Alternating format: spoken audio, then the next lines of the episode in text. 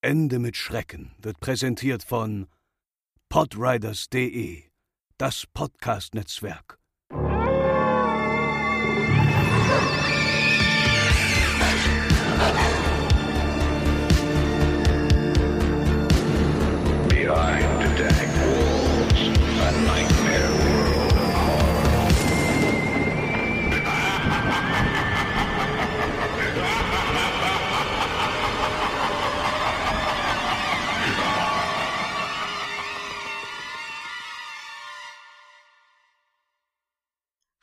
Und herzlich willkommen bei Ende mit Schrecken, euren absoluten Lieblingspodcast rund um urbane Legenden und Creepypasta. Und ganz überraschend kann ich verkünden, wer heute auch wieder mit am Start ist, nämlich mein werter Ehemann, der André. Hallo Franzi, hallo liebe Hörer. Und heute beschäftigen wir uns mal nicht mit einer urbanen Legende und auch nicht mit einer Creepypasta und auch nicht mit einem Internetphänomen, sondern heute widmen wir uns euren persönlichen Geschichten. Es ist mal wieder Zeit für unheimlich persönlich einem sehr, sehr beliebten Format bei uns. Das haben wir ja kurz nachdem wir mit unserem Podcast begonnen haben, ja echt eher just for fun angefangen, weil wir halt dachten, ja komm, lass mal ein paar gruselige Geschichten von unseren Hörern einfach mal einsenden. Und das hat mittlerweile dazu geführt, dass wir wirklich unheimlich viele Geschichten zugesendet bekommen, die zum Teil ultra gruselig sind. Und da wir mittlerweile wirklich einen Haufen Einsendungen haben, haben wir gedacht, machen wir heute mal wieder eine Episode. Ja, der Grundstein war ja eigentlich deine, deine, deine Krankenhausgeschichten, deine Wohnheimgeschichten. Weil du die so oft erzählt hast, haben die Leute ja angefangen zu fragen, äh, ja, erzähl doch mal, Franzi. Und dann haben wir gesagt, okay, nee, wir können keine ganze, ganze Folge nur mit deinen Wohnheimgeschichten füllen. Dann packe ich noch meine dazu, meine Erlebnisse, die aber jetzt auch nicht so umfangreich waren. Und dann haben wir eben gesagt, okay, um auf die Lauflänge von der Folge zu kommen, was können wir machen? Und dann sind wir auf die Idee gekommen, ja, lass doch einfach mal die Hörer doch mal fragen, was habt ihr denn so mal Unheimliches oder Ungewöhnliches oder ja, Schauriges erlebt. Und so ist es entstanden. Und ja, ihr liebt's, dass wir an den vielen, vielen, vielen, vielen Nachrichten über alle Plattformen, die wir bekommen, sehen, dass ihr ja euer, euer, euer Herz ausschütten müsst teilweise, weil ihr euch teilweise Dinge nicht erklären könnt, die wir hier dann gerne vorstellen. Und bevor wir mit den unheimlichen Geschichten anfangen, ist es erst einmal Zeit für Bing, Bing, Bing, Bing. Werbung. Das war, glaube ich, genau die gleiche äh, Jingle-Melodie beim letzten Mal. Sehr gut, Franzi. Das Danke. ist schon sehr gut drauf. genau, denn diese Folge heute wird präsentiert von Das Örtliche. Ihr äh, kennt das bestimmt oder viele von euch kennen das. Ihr sitzt zu Hause, wollt gerne wissen, wie lange hat der Bäcker auf? Wie lange hat die Apotheke auf? Wo ist überhaupt der nächste Bäcker? Wo ist der nächste Blumenladen? Ihr sucht irgendein Geschäft, ihr sucht vielleicht auch irgendeine Person. Ihr habt irgendeinen Namen, braucht eine Telefonnummer und ja, habt gerade keine Lust, euer Smartphone zu nehmen und bei Google zu suchen, euch einen Laptop zu setzen und Google oder Webseiten zu bemühen, um das zu recherchieren. Und dafür gibt es ähm, ja das örtliche und vor allem aber gibt es das örtliche jetzt in diversen Voice Assistenten. Ihr habt bestimmt alle ja Google Phones oder auch ihr habt vielleicht Amazon Alexa zu Hause und da gibt es ja äh, diverse Voice Assistenten. Und das örtliche gibt es zum Beispiel als Action für den Google Assistant, gibt es als Skill für Amazons Alexa und gibt es auch als äh, Capsule oder Capsule heißen die auf Englisch oder auf Deutsch eben Kapsel ähm, für Samsungs Bixby. Also die verschiedenen Sprachassistenten, die es da draußen so eben äh, gibt auf den verschiedenen Devices. Und ja, damit könnt ihr eben per simpler Spracheingabe, ihr müsst also Ihr könnt dabei noch irgendwas machen. Ihr könnt dabei jonglieren, ihr könnt dabei schreiben, was auch immer. Ihr könnt per Spracheingabe simpel Adress- und Kontaktdaten von Unternehmen, Dienstleistern oder auch eben, wie gesagt, Privatpersonen äh, in ganz Deutschland abfragen. Und äh, bei Geschäften und Unternehmen sogar eben auch die Öffnungszeiten sogar mit abfragen, ohne dass ihr eben da händisch nachsuchen müsst. Also gehen wir mal von der, vom Szenario aus, ihr habt zum Beispiel zu Hause ein Google Home, dann sagt ihr zum Beispiel einfach, okay Google, fragt das örtliche nach den Öffnungszeiten von der Bäckerei Meier. Jetzt mal als Beispiel, ihr habt eine Bäckerei Meier irgendwo in der Stadt. Und dann sagt der Sprachassistent eben euch, wie lange diese Bäckerei Meier off, auf hat und ihr habt dann direkt alles auf dem Schirm. Und ihr müsst dafür, wie gesagt, eben nicht euer Smartphone in die Hand nehmen, müsst nicht einen Laptop, ihr könnt das einfach per Voice-Over eben abfragen. Und das Ganze eben auch kostenlos komplett. Und wenn ihr eine Telefonnummer bei das örtlich hinterlegt, dann könnt ihr sogar den Voice-Assistenten direkt einen Anruf auch zwischen euch und dem Geschäft herstellen lassen. Dann sagt er einfach, ruf an und dann, also das örtliche, ruf Bäckerei Meier an und dann wird der Anruf aufgebaut auf eurem Handy zum Geschäft, ohne auch hier, dass ihr eben vorher händisch tätig werdet. Super entspannt Und äh, ja, geht ja eh alles mehr immer zu Voice. Ich meine, Sprachnachrichten auch bei WhatsApp und Co. sind ja, sind ja beliebt. Und deswegen Sprach, Sprachassistent ist ja super einfach, äh, einfach und äh, ja, ihr braucht eben keine, keine langen Suchtriaden mehr. Und ja, ich weiß nicht, vielleicht, äh, weiß ich nicht, vielleicht finden wir drüber, ich habe ein paar Lost Places, auch wenn die natürlich keine offiziellen Adressen haben. Das örtliche Such mir, äh, such mir die verlassene Irrenanstalt in, äh, weiß ich nicht, Warnemünde. oder vielleicht findet ihr, findet ihr auch das, äh, das Heiligenhäuschen von Moorbach oder den, äh, den Werwolf-Wanderweg von Bettburg aus der letzten Episode. Weiß ich nicht. Aber vielleicht. Probiert's aus. Auf jeden Fall für alle gängigen Assistenten verfügbar. Das örtliche. Bing, bong, bong. Werbung Ende. Ja, und nach diesem kurzen Werbeeinspieler widmen wir uns jetzt direkt und ohne weitere Verzögerung der ersten Geschichte. Die hat uns die liebe Anneke über Instagram zugeschickt und wir haben sie einfach mal die Seele genannt. Die Geschichte beginnt eigentlich im Jahr 2015, als mein Opa, naja, eigentlich mein Stiefoper, aber er war der wunderbarste Opa, den ich mir wünschen konnte. Sogar Fremde bezeichneten uns als Seelenverwandte. Die Diagnose Asbestose bekam.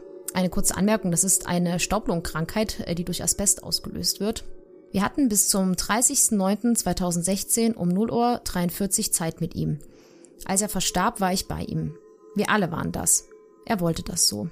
Als er das erste Mal Atemaussätze bekam, flackerten die Lichter im Wintergarten meiner Großeltern. Jedes Mal, wenn er aufhörte zu atmen, flackerten sie. Als er seinen letzten Atemzug tat, gingen sie aus. Seitdem laufen die Uhren im Wintergarten, wo er gerne saß, und meine von ihm geerbte Armbanduhr falsch. Wir haben die zweite schon eingeschickt. Sie lief zwei Stunden normal, dann wieder falsch. Dasselbe mit der Uhr im Wintergarten. Danach fing immer wieder eine Spieluhr an zu spielen. Der Klang kam aus dem Wohnzimmer. Meine Oma besitzt keine Spieluhr. Meine Großeltern hatten eine Klingel für den Garten, die aber abgeschaltet wurde. Seit ein paar Wochen geht sie aber immer wieder, wenn Opa vermutlich etwas hatte sagen wollen. Genauso war es vorher mit der Spieluhr. Es passierten noch eine ganze Menge andere Dinge, wie verrückte Gegenstände, fallende Münzen und Warnungen in Träumen, die wahr wurden. Das alles zu erzählen wäre aber zu viel und manches auch zu privat für meine Oma. Ich glaube seitdem an Seelen. Ich weigere mich irgendwie das, was dort spukt, also vermutlich mein Opa, als Geist zu betiteln. Denn er tut nichts, sondern macht nur hin und wieder auf sich aufmerksam. Es wurde bereits alles auf erklärbare Gründe untersucht und eigentlich dürfte zum Beispiel die Klingel nicht mehr funktionieren. Das ist meine eigene Erfahrung mit mehr oder minder, für mich minder, erklärbarem Hintergrund. Ja, danke Annike für deine Geschichte. Wirklich äh, ja spannend, was da bei, bei dir passiert ist.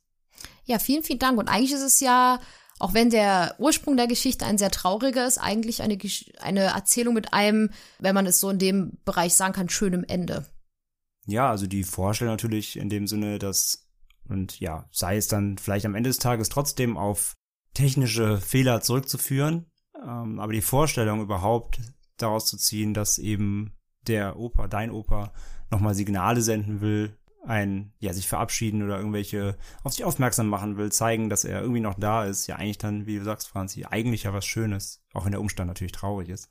Aber ja, durch die, wie hat die verschiedenen Versatzstücke hier natürlich schon mit den Uhren und genau in dem Wintergarten natürlich diese Klingel, die, wie sie schreibt, technisch abgeschaltet wurde, trotzdem immer wieder läutet scheinbar. Sehr, sehr mysteriös. Aber wie gesagt, wenn es der, die Seele des Opas ist, dann ist es ja eigentlich auch irgendwie was, was Nahbares, was Schönes. Ich bin ja äh, da sehr offen bei solchen Geschichten und ich glaube ja auch an so Dinge wie Seelen, Geister.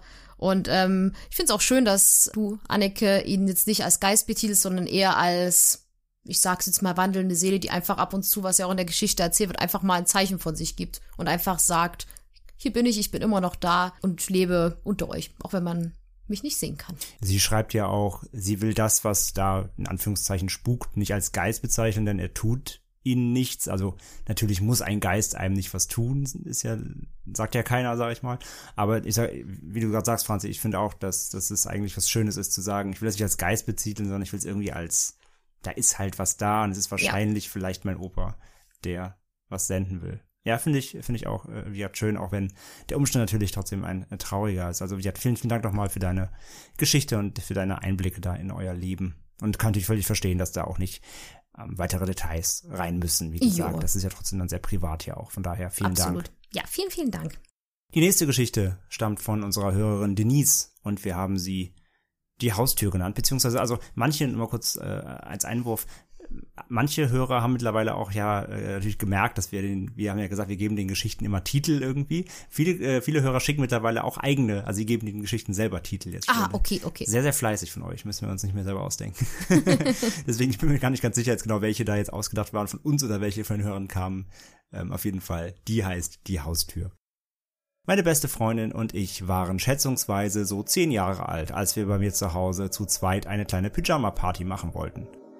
Weil wir das wohl spannender fanden, wollten wir nicht in meinem Kinderzimmer schlafen, sondern im Gästezimmer und machten es uns dort gemütlich.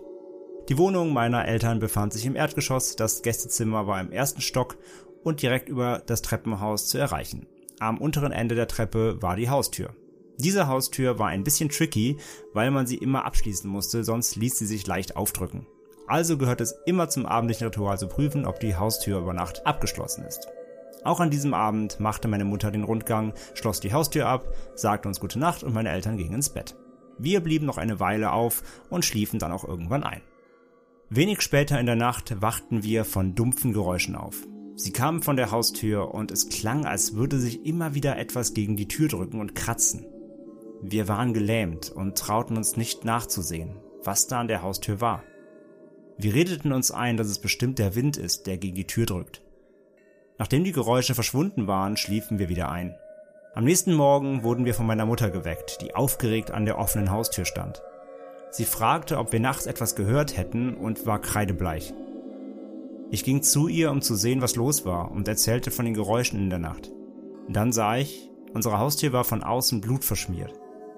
Als hätte jemand mit einer blutenden Hand versucht, ins Haus zu kommen. Auch auf unserer Auffahrt gab es einzelne Blutstropfen. Wir haben nie herausgefunden, was in der Nacht passiert war. Vermutlich hat jemand unser Haus im betrunkenen, anscheinend verletzten Zustand, es war gerade Karnevalszeit und unser Haus eins der ersten neben einer Bushaltestelle, mit dem eigenen verwechselt und kam halt nicht rein. Bis heute bekomme ich aber eine Gänsehaut, wenn ich daran denke, was wohl passiert wäre, hätten wir an dem Abend die Haustür nicht abgeschlossen. Das ist eine unfassbar gruselige Geschichte, finde ich. Also die Erklärung, die du da hattest, die klingt schon sehr, sehr schlüssig. Gerade Karnevalszeit. Also ich muss mal sagen, ich komme aus einer Gegend, wo Karneval jetzt nicht so krass gefeiert wurde. Aber André hat mir da schon diverse Geschichten äh, zu erzählt, was da immer abgeht. Und da trifft man ja doch mal so den einen oder anderen oder mehrere angetrunkene Menschen. Alle. Alle, okay. Von daher die, die, äh, Erklärung, die Herleitung macht Sinn macht's aber nicht weniger gruselig. Also selbst, oder halt einfach unangenehm. Selbst wenn da ein volltrunkener, blutender Mensch, auch wenn es einfach ein normaler Mensch, kein Einbrecher, der sich wirklich vielleicht in der Haustür geirrt hat, reingefallen wäre nachts, wäre es trotzdem A, unangenehm gewesen. Aber B, wenn es jemand war, der wirklich vielleicht äh, ins Haus eindringen wollte, betrunken oder nicht oder was auch immer, oder es war jemand, der verletzt wurde und wollte sich ins Haus retten, warum auch immer. Vielleicht wurde er verfolgt oder so. Oder warum auch. Also jemand war, hat, war verletzt und wollte dieses Haus. Und das reicht ja schon. Und wenn man dann noch in den Gedanken eben hier dazu packt, dass diese Haustür normalerweise von alleine aufgeht, wenn man sie nicht abschließt, und dann dankt man sich, glaube ich, wirklich im Nachgang zehnmal, dass man wirklich wieder, wie immer, abends dran gedacht hat, die auch ab, wirklich abzuschließen. Also ich finde die auch sehr, sehr, sehr, sehr unangenehm, die Geschichte. Sehr gruselig, ja.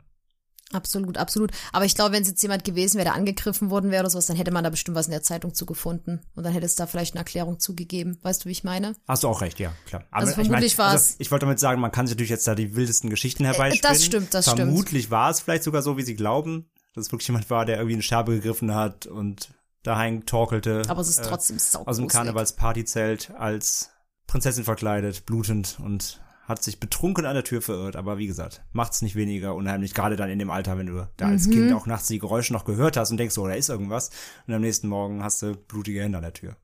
Ja, also vielen, vielen Dank, Denise, für deine Geschichte. Die nächste Geschichte kommt von Dimitri und heißt Begegnung im Dunkeln.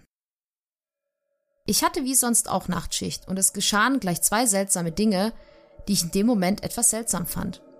Es war circa drei Uhr nachts, als ich durch eine kleine Gemeinde gefahren bin, in der ich zu dieser Zeit nie jemanden gesehen habe. Doch in dieser Nacht sollte es anders sein. In einer Rechtskurve sah ich plötzlich im Scheinwerferlicht zwei Personen, eine Frau und einen Mann, die beide völlig regungslos auf der Gegenfahrbahn standen und mich angestarrt haben. Die beiden waren sehr imposante Gestalten, hatten für die Temperaturen um 0 Grad in dieser Nacht auffällig wenig Kleidung angehabt und standen mit leicht ausgebreiteten Armen da.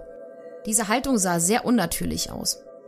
Ich bin also langsam an ihn vorbeigefahren und sehe dann im Rückspiegel, wie sich die beiden umgedreht haben und mich weiter anschauten, bis ich an der nächsten Kreuzung abgebogen bin.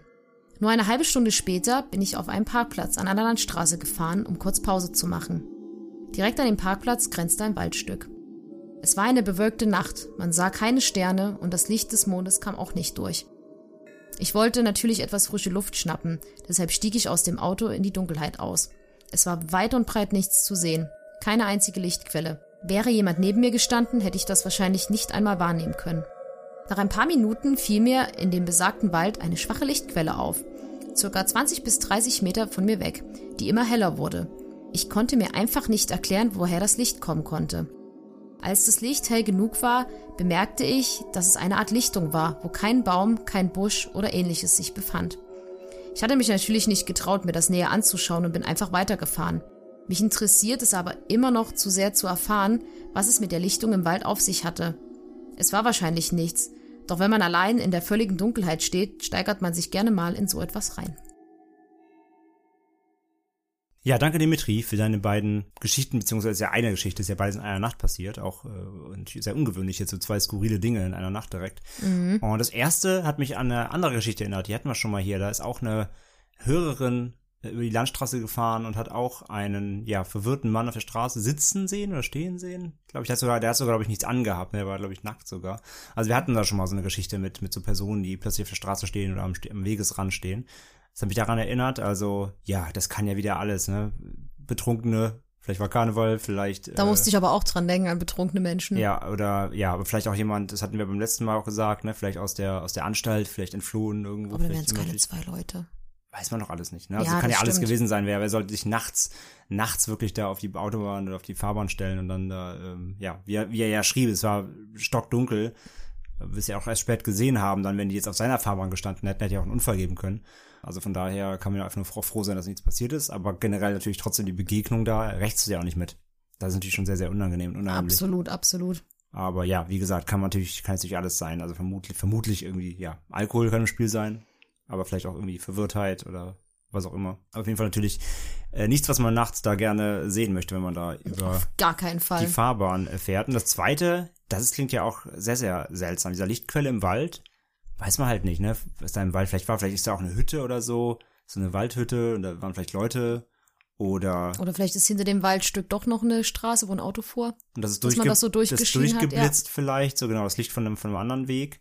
Ja, schwierig zu sagen, ne? Aber ich kann mir das schon vorstellen, gerade wenn man halt schon so eine Begegnung hat mit zwei Leuten, hm. wobei man sagen muss, am ekligsten fand ich dabei dieses, dass sie halt nach hinterher geguckt haben.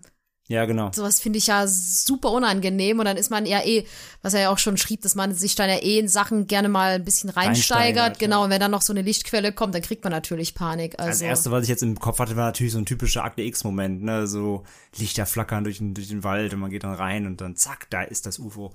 Ja, war es hier vermutlich nicht, aber vermutlich war es irgendwas Natürliches, aber ja, was genau? Ähm, Verstehe ich aber auch vollkommen dann an der Stelle Dimitri, dass er da nicht näher in den Wald rein äh, huscht. Das hätte ich bei dem bei, bei der Dunkelheit dann auch nicht mehr gemacht. Auf und vor allem Fall. nach der ersten Begegnung dann. Das reicht auch für eine Nacht in gruseligen Erlebnissen. Definitiv. Von daher, ja, wir hoffen, dass du auf jeden Fall äh, in Zukunft äh, ruhigere Nachtschichten hattest und nicht immer jeden Abend auf deinem Weg zur Arbeit da seltsame, obskure Dinge auf der Straße siehst. Und wenn, kannst du uns die gern schicken. Die nächste Geschichte ist von unserer Hörerin Elena. Und die heißt Der Wachhund. Ich selbst habe auch öfters schon paranormale Phänomene erlebt. Das Schlimmste meiner Empfindung her habe ich in der ersten eigenen Wohnung mit meinem damaligen Freund gehabt.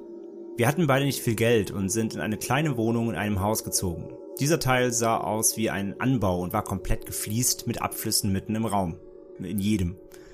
Wenn man in die Wohnung reinkam, stand man in einem kleinen Flur, links von einem war das Bad, ist man ein Stück weitergegangen, kam eine kleine Kochnische, darauf folgte das Wohnzimmer und dann kam das Schlafzimmer. Also fast wie ein kleiner Schlauch. Öfters hatte ich den Hund von meiner Mutter bei mir, da ich diesen über alles liebte und schrecklich vermisste. Dieser stand immer öfter in unserem Schlafzimmer und hat raus in das dunkle Wohnzimmer geknurrt. Anfangs tat ich es ab, indem ich dachte, dass er vielleicht Geräusche aus dem Flur hörte oder Tiere von draußen, da unsere Wohnung in den Garten gelegen war und wir keine Obermieter hatten und auch niemand neben uns war. Eines Abends lag ich in unserem Bett, das an der Wand stand, welche neben der Tür war. Das Fußende war Richtung Tür gerichtet. Der Hund sprang wieder auf und knurrte in das dunkle Wohnzimmer. Da mein damaliger Freund allerdings gerade unter der Dusche war, beachtete ich es nicht großartig. Als der Hund dann allerdings zwei Schritte zurückging, das Fell aufstellte und die Zähne fletschte, guckte ich zur Tür und sah, dass jemand, ein Mann mit Topfschnitt, um die Tür herum guckte. Wie als würde sich jemand in die Tür lehnen. Ich sah nur Gesicht und Schultern. Ich schrie so sehr, dass mein damaliger Freund aus der Dusche sprang und nackt und nass ins Zimmer gerannt kam. Ich habe bestimmt drei Stunden geweint und konnte die Nacht nicht mehr schlafen. Danach ist in dieser Wohnung nicht mehr viel passiert. Allerdings zogen wir auch nach einem halben Jahr danach dort aus. Seitdem bin ich davon überzeugt, dass es, in Anführungszeichen, Geister gibt. Diesen Abend werde ich in meinem Leben nicht vergessen. Noch heute, zwölf Jahre danach, kann ich mich an dieses Gesicht bis auf das kleinste Detail erinnern. Bei dieser Geschichte, als ich die das erste Mal gelesen habe, habe ich unheimliche Gänsehaut bekommen. Hm. Muss ich sagen, weil ich diese Vorstellung echt heftig finde, dass man dann plötzlich irgendjemand Fremden bei sich in der Wohnung sieht und sich das auch nicht erklären kann. Absolut. Also es ist ja, also wenn es kein Einbrecher war, oder ja, wenn es jemand war, den sie kannte, hätte sie ihn ja erkannt. Ja. Und wenn es kein Einbrecher war, also auch wenn es ein Einbrecher war, ist es genauso krass, aber wenn es keiner war, wenn es niemand physisches war, wenn dann nach, wenn eigentlich niemand in der Wohnung war und das auch nicht nachzuvollziehen war, äh, dann ist das schon sehr, sehr, sehr unheimlich, ja. Ja, und es ist ja immer wieder auffällig, wenn man solche paranormalen Geschichten liest, dass ja Tiere für sowas auch super empfänglich, sein sind. sollen. Darauf genau. kommen wir auch später nochmal. Wir haben, glaube ich, noch eine Tiergeschichte in die Richtung. Genau. Absolut, genau. Ja, Tiere springen auf sowas gerne an. Ich meine, haben wir auch schon öfter hier erzählt, ne? Wenn unsere Katzen manchmal so apathisch irgendwo an die Wand starren oder wir hatten es ja auch bei dir, Alle Dave. vier. Bei dir, alle vier, genau. Wir hatten es ja auch bei dir, David, ne? Das, da, ich meine, klar, ne? Die Adam Alice-Geschichte ist natürlich auch quasi erdacht, aber äh, auch der, er hat ja immer wieder mit diesen ähm, den Katzen gespielt, die an der Tür standen und diese angestarrt haben. Ne? Also genau, dass äh, Tiere irgendwie das, das, das übernatürliche Wittern ist ja so eh so ein, so ein Klassiker eben. Und ja, das ist ja auch hier dann wieder zutreffend, dass der Hund da eben irgendwas gewittert hat. Mhm. Und naja, wie gesagt, Und ich kann verstehen, dass ihr dann relativ schnell aus der Wohnung raus seid. absolut, komplett. Also wenn du sowas einmal erlebst, glaube ich, dann, dann bist du bedient. Und Bei mir ist es halt auch so, wo wir hierher gezogen sind. Wir haben ja auch unseren Hausgeist Miroslav, nennen wir ihn ja. Der ist äh, relativ ruhig. Aber ich denke mir halt auch jedes Mal, wenn man umzieht und eine neue Wohnung zieht, so, oh Gott, hoffentlich passiert hier nichts Gruseliges und nichts Schlimmes.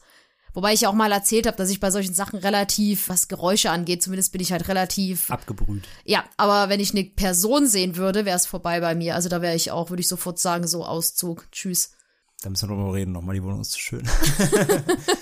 Ja, aber stell dir mal vor, du siehst hier jemanden. Nein, also absolut. Das kann, kann man sich natürlich gar nicht äh, vorstellen. Klar, ist absolut wieder natürliches Ereignis, was Elena da widerfahren ist. Wie gesagt, wenn es nicht der Nachbar ist, der wie eingebrochen ist, dann, äh, wie gesagt, macht's also nicht macht sich besser, aber ja, wenn wie gesagt nachweislich niemand in der Wohnung war, niemand physisches, dann ist es auf jeden Fall ein sehr, sehr, sehr unheimliches Ereignis, ja.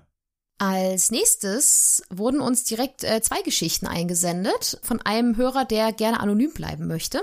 Die erste lese ich einfach mal vor, die zweite dann André. Und die erste heißt Opas Haus. Nach dem Tod meiner Großmutter vor circa 20 Jahren blieb mein Opa allein in dem gemeinsamen Haus wohnen. Besagtes Haus müsste um die 100 Jahre alt sein und wurde von meinen Großeltern von einem Vorbesitzer abgekauft und ausgebaut. Es ist ländlich gelegen, hat zwei Etagen und einen Keller und grenzt an ein sehr großes Grundstück mit Garten. Als Kind habe ich sehr viel Zeit bei meinen Großeltern verbracht, phasenweise auch immer wieder länger dort gewohnt. Ich habe demnach eine sehr starke emotionale Bindung zu diesem Ort und verbinde überwiegend positive Gefühle mit ihm. Dennoch muss ich gestehen, dass ich schon immer, also auch als Kind schon hin und wieder Erlebnisse dort hatte, die mir allein beim dran zurückerinnern einen Schauer über den Rücken jagen. Das Haus hat überwiegend Dielenfußböden, eine Ölheizung im Keller und Zimmertüren mit Milchglaseinsatz. Es war also völlig normal, dass im Winter durch die trockene Heizungsluft das Holz in den Böden arbeitete und das Haus aus allen Ecken krächzte und ächzte. Im ersten Stock befindet sich der Flur, die Küche, das Bad und das Wohnzimmer. Eine geschwungene Treppe führt dann in den zweiten Stock und endet genau vor dem alten Kinderzimmer meiner Mutter, in dem ich schlief, wenn ich da war. Direkt daneben ist das Schlafzimmer meines Opas. Im Vorraum zu den beiden Zimmern befindet sich eine Klappe in der Zimmerdecke, die zum Dachboden führt. Wenn ich als Kind nun dort war und früher, als mein Opa ins Bett musste, schlief ich oben im Zimmer, während er unten im Wohnzimmer meist noch lange fernsah.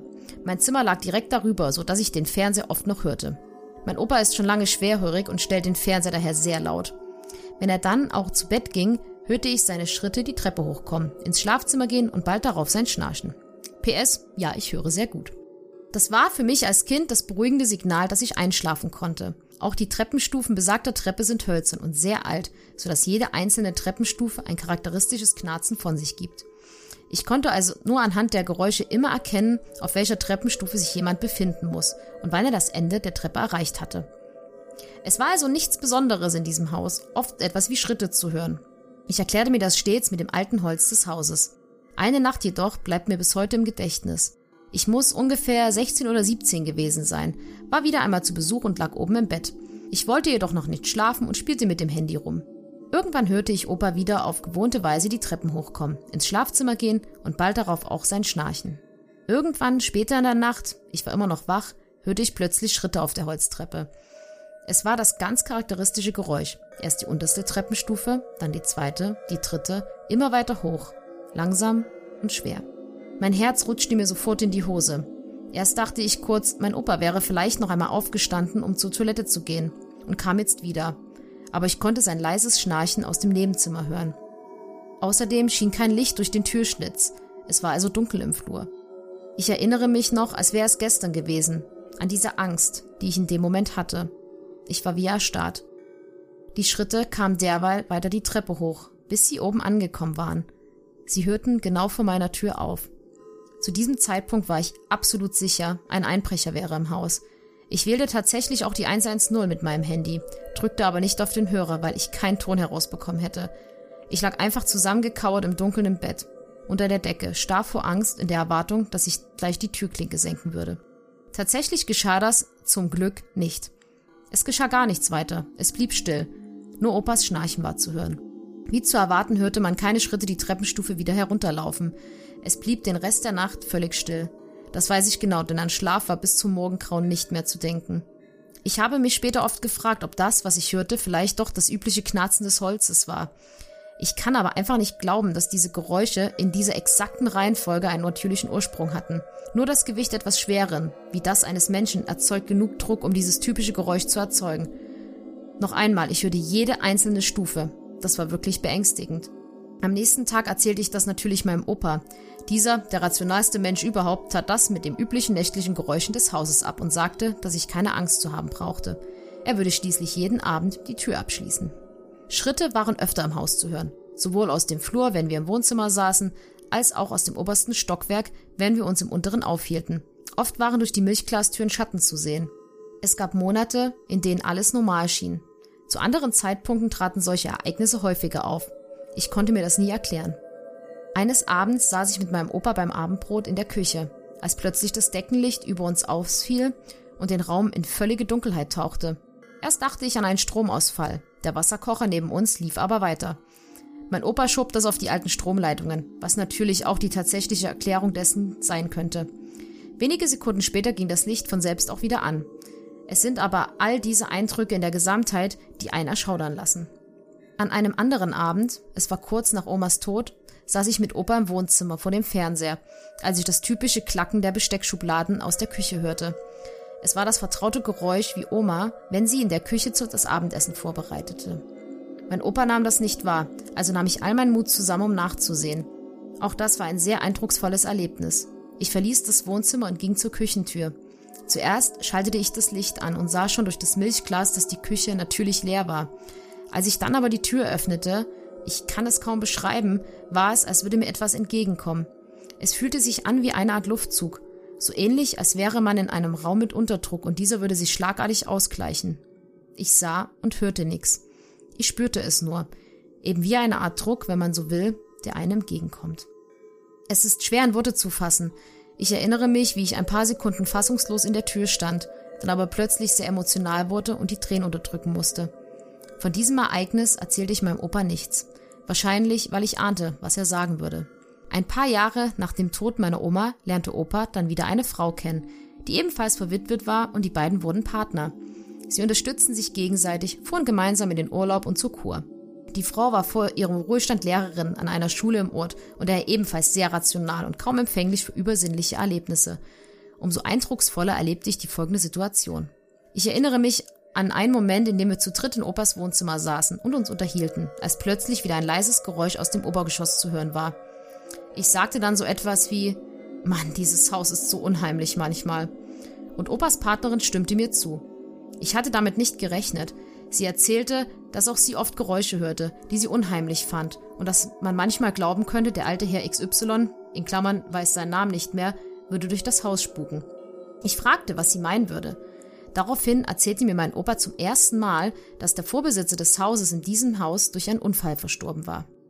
Er fiel die besagte Treppe hinunter, stürzte schwer und verstarb an seinen Verletzungen. Ich dachte, ich höre nicht richtig. Natürlich muss zwischen diesen Dingen kein Zusammenhang bestehen, aber die Tatsache allein ließ mich natürlich schon erschaudern. Später erzählte mir mein Opa manchmal, dass die Familie des Mannes wahrscheinlich vom Pech verfolgt war. Seine Tochter war geistig schwer krank und seine Frau verließ ihn und flüchtete in den damaligen Westen. Auch meine Mutter, die Tochter meines Opas, leidet an einer schweren psychischen Erkrankung. Sie ist in diesem Haus aufgewachsen. Auch hier wieder, natürlich muss es da keinen Zusammenhang geben. Wahrscheinlich ist es ein Zufall, dennoch sehr beängstigend. Trotz all dieser Erlebnisse liebe ich besagten Ort über alles, da ich ihn für immer mit meiner Kindheit und meinen Großeltern verbinden werde. Mein Opa ist mittlerweile 93 Jahre alt, geistig topfit und lebt immer noch in diesem Haus. Ich besuche ihn regelmäßig. Ja, vielen, vielen Dank für diese sehr umfangreiche, detaillierte Geschichte. Und ja, auch solche Geschichten hatten wir auch schon hin und wieder mal. Gerade solche Geräusche, Treppenstufen laufen, und ja, mit dem, mit dem, mit der Annahme, dass es vielleicht ehemalige Bewohner waren, die dort mal gelebt haben, in dem Fall so jetzt sogar hier gesagt umgekommen sind. Also vielleicht auch da wieder eine alte Seele, die noch ihrem ja, Tagwerk nachgeht und das Haus so quasi noch mit bewohnt. Und gleichzeitig auch die Geschichte mit der Oma, ne, dass man nochmal diese Geräusche hört, die man mit ihr nach Gewohnheit verbindet, mit der Küche, wie sie eben hantiert und der Schublade wie sie ja schreibt, dass die Tür aufgemacht hat und dann ja dieses mhm. beschreibliche Gefühl, dass da etwas quasi gerade rausgekommen ist. Ja, sehr, sehr, sehr, sehr spannend. Ja, und gerade das mit den Schritten auf der Treppe, die dann plötzlich oben vor der Tür aufhörten, das hat mich wieder so ein bisschen äh, an das Wohnheim, erinnert, ja. Ja, ja. Ich weiß, das hört ihr wahrscheinlich jede Folge bei Unheimlich persönlich 75 Mal, dass ich das sage, aber da musste ich halt auch dran denken, an dieses, diese Schritte gehen irgendwo hin aber geh nicht, nicht wieder zurück. zurück. Genau, das ja. war ja bei uns damals im Wohnheim auch so gewesen. Da musste ich äh, das sofort dran denken, als wir die Geschichte äh, ja durchgelesen haben. Ja. Und deswegen habe ich mich da sofort sehr verbunden gefühlt und dachte mir, oh ja, das kenne ich nur zu gut. Und ja, man versucht sich das natürlich immer logisch zu erklären und sagt, ja, das ist halt, was du ja auch, also was äh, du ja auch geschrieben hast, so, es sind ja alte, ein altes Haus, Stufen, die sich verziehen, aber man kann ja, und das hat sie ja auch geschrieben, sehr deutlich unterscheiden, ob es halt einfach nur so ein Knarzen ist oder einfach Geräusche, die man so alltäglich in so einem Haus hört oder ob es halt wirklich Schritte sind. Das war äh, bei uns im Wohnheim damals ja auch so gewesen. Das war ja ultra hellhörig und man hat da auch, also da, da musste ich auch so dran denken, wie dass der Hörer genau wusste, so anhand der Schritte oder wusste, ah ja, jetzt ist er gerade auf der, der, der, der Stufe. So konnten wir im Wohnheim immer anhand, wie jemand durch den Flur gelaufen ist, immer sagen, wer das gerade ist. Man muss dazu sagen, mir wurde immer gesagt, ich bin immer gelaufen wie so ein Trampeltier. Also man hat mich so an bum, bum, bum, bum immer äh, laufen hören, weil ich immer einen aggressiven Gang hatte. Aber das ist eine andere Geschichte. Ja, nö, jeder hat ja so seinen bestimmten Gangart. Und wenn man das lange hört, regelmäßig, dann kann man sich das auf jeden Fall merken oder beziehungsweise dann, dann merkt ja. man, wer da kommt, ja. Aber was ich sehr schön finde, ist, dass du mit diesem Haus trotz dieser teilweise sehr gruseligen Erlebnisse trotzdem was Schönes verbindest. Ja. Und es freut mich auch sehr zu lesen, dass dein Opa noch topfit ist und noch in dem Haus wohnt. Und ja, wir äh, hoffen natürlich, dass er noch ganz, ganz, ganz lange fit bleibt und munter bleibt. Ich kann den Opa sehr fühlen, weil er ist ja auch sehr rational, wie sie schreibt. So, er sagt ja. halt, nee, das ist alles hier, alles Holz und ist hier. Stell dich mal nicht so an. so ja, so bist du so, ja auch. So wäre ich wahrscheinlich auch, aber ja, nein, aber ja, so bin ich erstmal. Ich versuche es ja, sag ich mal, erstmal. Ich bin ja der rationale Part hier. Ich versuche es mal erstmal rational zu sehen, aber ich gebe auch vollkommen recht, dass natürlich die Häufigkeit dann auch und die Vorkommnisse und ich bin da ganz bei. Also ich würde auch sagen, dass wir haben hier auch ein paar Geräusche, so die Heizung klackt oder draußen unser Balkon ist aus Holz, da der schlägt manchmal morgens, knackt der, weil sich das Holz verzieht nach einer, einer kalten Nacht so, oh, ja, das erkennt man natürlich, als was es ist. Aber wenn man wirklich jetzt mal aktiv Schritte hören würde, bin ich dabei. Das, das ist was anderes. Man, man, man kann das deutlich unterscheiden. Und gerade wenn man diese Treppe Tag für Tag selber A hochgeht und B, wie, wie der Hörer oder die Hörerin hier anonym auch äh, beschreibt, dass man sich die Schritte des, ja, desjenigen merkt und ja auch die Schritte des Opas eben eingeprägt sind und genau mhm. weiß, wie der Opa die Treppe hochgeht. Und von daher war ja auch relativ klar, dass es dann nicht ist, weil A, das Schnarchen war zu hören. Und ja, wenn jemand wirklich diese Treppe hochsteigt, Stufe für Stufe, das klingt schon anders, als wenn der, das Holz sich verzieht. Da bin ich auch dabei, ja. Dann haben wir, wie gesagt, noch eine zweite Geschichte dieses oder dieser anonymen Hörer, Hörerin und die heißt Abschied des geliebten Tieres. Dieses Erlebnis trug sich erst kürzlich zu und ich würde es als das beeindruckendste, was ich jemals erlebt habe, beschreiben. Ich hielt zu Hause zwei stubenreine Wohnungskaninchen, ein Männchen und ein Weibchen. Die beiden hatten einen Käfig, in dem sie ihr Geschäft verrichteten und in dem ich ihr Futter lagerte. Ansonsten lebten sie mit uns frei in der Wohnung, ähnlich wie zwei Katzen. Leider sind Kaninchen sehr anfällig für Krankheiten und haben daher meist keine besonders hohe Lebenserwartung. So kam es, dass das Weibchen zu einer Zeit, in der ich berufsbedingt länger nicht in der Stadt war, ganz plötzlich und ohne Vorerkrankung eine Art Schlaganfall erlitt und noch beim Tierarzt verstarb, ohne dass ich in ihren letzten Stunden bei ihr sein konnte. Ich litt sehr darunter, dass ich mich nicht vernünftig verabschieden konnte. Das Männchen blieb dann also zunächst allein zurück. Aufgrund meiner beruflichen Umstände konnte ich nicht sofort ein neues Partnertier adoptieren. Auch das ist für Kaninchen schwer und so trauerte der Kleine spürbar um seine Partnerin und wurde von mir und vom Tierarzt zunächst unbemerkt krank. Sein Verhalten änderte sich zunächst jedoch nicht. Ich musste zu dieser Zeit dann auch in eine kleinere Wohnung ziehen und er kam natürlich mit. Ich wohnte jetzt in einer Einzimmerwohnung. Ich schlief in einem Hochbett, sein Käfig stand direkt darunter. Oft schlief ich jedoch auch auf der Couch und der Kleine dann mit mir zusammen dort. Unsere Bindung wurde in dieser Zeit noch stärker und er wurde noch zutraulicher. Generell liebte ich den kleinen Kerl sehr. Er war ein sehr außergewöhnliches, zutrauliches und kluges Kaninchen, mein absolutes Seelentier. Im Hauptraum der Wohnung lag ein großer weicher Teppich, auf dem er natürlich am liebsten lag. Ansonsten hatte der Raum Parkettboden. Wenn er in seinem Käfig war und wieder heraussprang, machte das ein ganz charakteristisches Geräusch, an das ich sehr gewöhnt war. Genau wie seine kleinen Pfötchen, wenn sie über das Parkett hoppelten. Da Kaninchen eben hoppeln, waren es ohnehin sehr charakteristische Geräusche, wenn sie sich durch die Wohnung bewegten. Das Geräusch, das er beim Rein- und Rausspringen aus dem Käfig machte, prägte sich besonders ein, da ich es oben im Hochbett auch oftmals nachts, also im Schlaf oder Halbschlaf hörte. Kaninchen sind wechselaktiv und schlafen nachts nicht durch. Bevor ich morgens das Haus für Arbeit verließ, fütterte ich ihn. Er war an diese Uhrzeit gewöhnt und so weckte er mich auch am Wochenende oft zu dieser Zeit.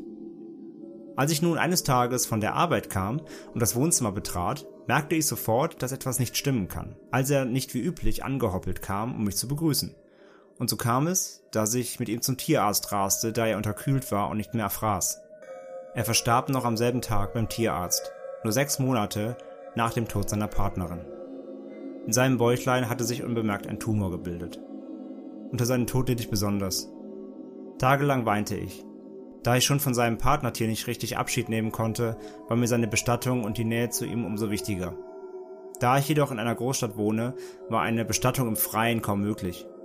Ich entschied mich also dazu, ihn in einem Tierkrematorium einäschern zu lassen und seine Asche in eine Schmuckurne füllen zu lassen. Auf dieser stand sein Name. Ein paar Tage nach seinem Tod erhielt ich diesen dann zurück. Auch das war ein sehr emotionaler Moment.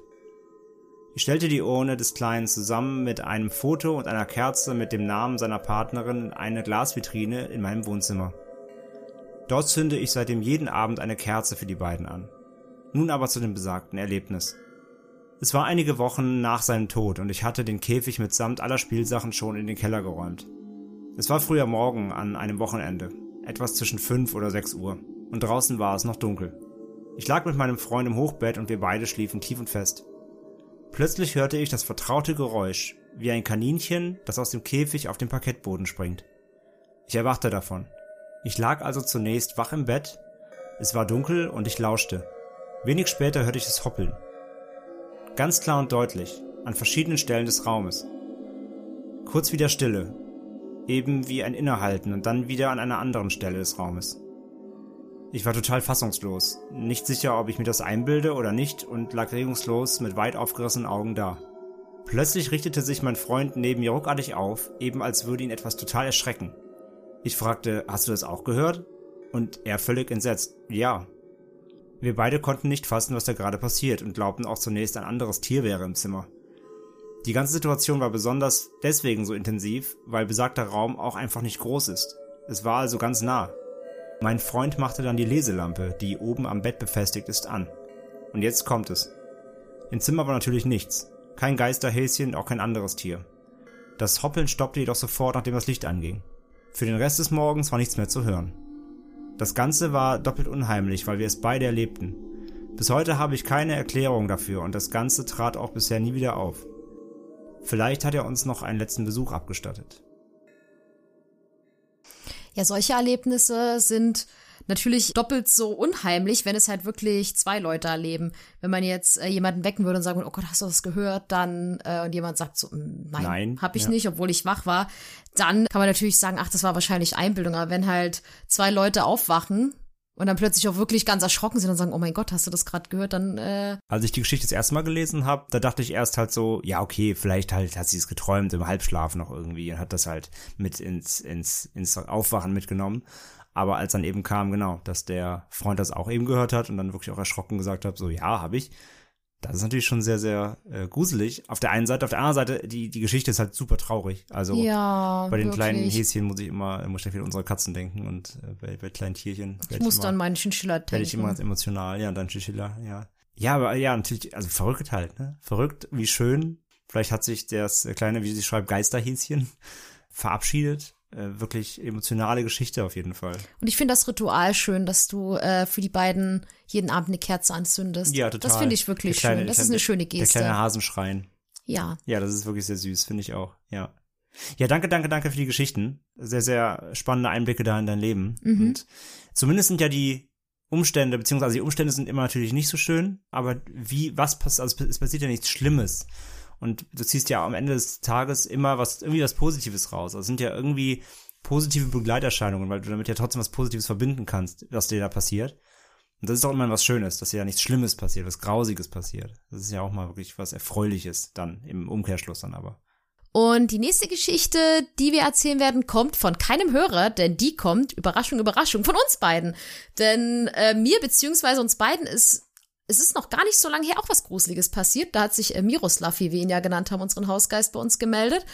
Und ich erzähle die Geschichte mal ganz kurz. Andre und ich waren in der Küche und ich glaube, einer von uns beiden hat gekocht und ich habe gerade an eine gute Freundin von mir eine Sprachnachricht aufgenommen und habe halt irgendwas erzählt und so vor mich hingeplappert. Und plötzlich hat man wirklich ein übel lauten Knall gehört. Wir haben äh, bei uns in der Küche, muss man dazu sagen, so Holzverkleidung an den Wänden. Und das klang so, als würde jemand da sehr, sehr laut mit der, also einmal so dagegen klopfen. Und ich habe mich halt total erschrocken und die Sprachnachricht lief weiter und ich habe dann zu André so gesagt, äh, hast du das gerade gehört? Und André sagt, hat dann zu mir gesagt, hä, nee, was war denn? Und dann habe ich zu ihm gesagt, hey, hat's doch gerade voll laut geklopft, das musst du doch gehört haben. Und André dachte, das hat man gemerkt, er dachte, ich verarsche ihn halt die ganze Zeit. Und dann habe ich, hab ich, da habe ich äh, in, die, in die Sprachnachricht gesagt, boah, warte mal bitte ganz kurz, ich muss das mal ganz kurz äh, erklären. Und habe die Sprachnachricht abgeschickt. Und dann haben wir beide wirklich richtig rumdiskutiert, weil du mir nicht glauben wolltest, dass das geklopft hat. Das weiß ich noch. Und dann hatte ich ja vergessen, dass es das Ganze ja auf Sprachnachricht gab. Und dann schrieb mir meine Freundin so, ja, ich habe das auch gehört, das Klopfen. Und dann haben wir die Sprachnachricht nochmal abgespielt und da hört man es sehr, sehr, sehr deutlich. Und André hat mich dann doch sehr erschrocken angeschaut, weil er dieses Geräusch wirklich nicht gehört hat. Und das war wirklich nicht, das war jetzt hier nicht so ein leises Klock, Klock, Klock, sondern das war schon ein sehr lautes Bom. Ja, und ich habe doch geguckt. Also natürlich kann ich es überhört haben. Wie gesagt, wir waren am Kochen. Ich glaube, die Abzugshaube war vielleicht auch an. Ich weiß nicht mehr genau. Nee, war nicht keine, keine, keine Geräusche. Aber ich glaube, auf jeden Fall waren wir am Hantieren. Also es war nicht komplett jetzt irgendwie mucksmäuschenstill. Vielleicht habe ich es überhört. Aber in dem Moment, und wie gesagt, und auf der Sprachnachricht hört man das, dass es doch ziemlich laut war. Und dass ich mich auch echt erschrocken Genau, habe. Franz hat sich schon erschrocken und ich war halt echt verwundert, warum, weil ich das nicht gehört habe. Ähm, ich werde auch diese Sprachnachricht mal raussuchen, weil die müsste auf jeden Fall noch auf meinem Telefon sein und werde meine Freundin mal fragen, ob es die, wobei ich ja was erzähle. Ich glaube, da habe ich jetzt, ich glaube, ich habe mich über irgendwas aufgeregt, deswegen, ähm, Wenn es irgendwas Anstößiges können wir es nicht verwenden, aber sonst schon. Genau, aber sollten wir, also wenn ich die rausgesucht habe, dann frage ich sie mal, ob das okay ist oder guck mal, was da drauf ist und dann werden wir die definitiv mal einspielen, weil das war schon ganz, das war echt krass, weil ich hab, bin, ich hab, sag dann wirklich, man hört das auch, wie ich zu André sage, oh mein Gott, hast du das gerade gehört? Und André so, hä, nee, was denn? Und ich war dann echt pissig, weil ich dachte, ey, das muss der doch gehört haben, der verarscht mich doch. Wir hatten ja auch schon mal so ein Ding, das haben wir aber leider gelöscht aus Versehen. Da haben wir doch eine, ähm, eine mit Schreckenfolge aufgenommen. Und da habe ich doch gemeint, dass irgendwie auf der Spur war doch irgendwie ein, eine andere Stimme drauf. Ja, Erinnerst das stimmt, ja. Und das habe ich leider gelöscht. Und da war ja auch irgendwas zu hören.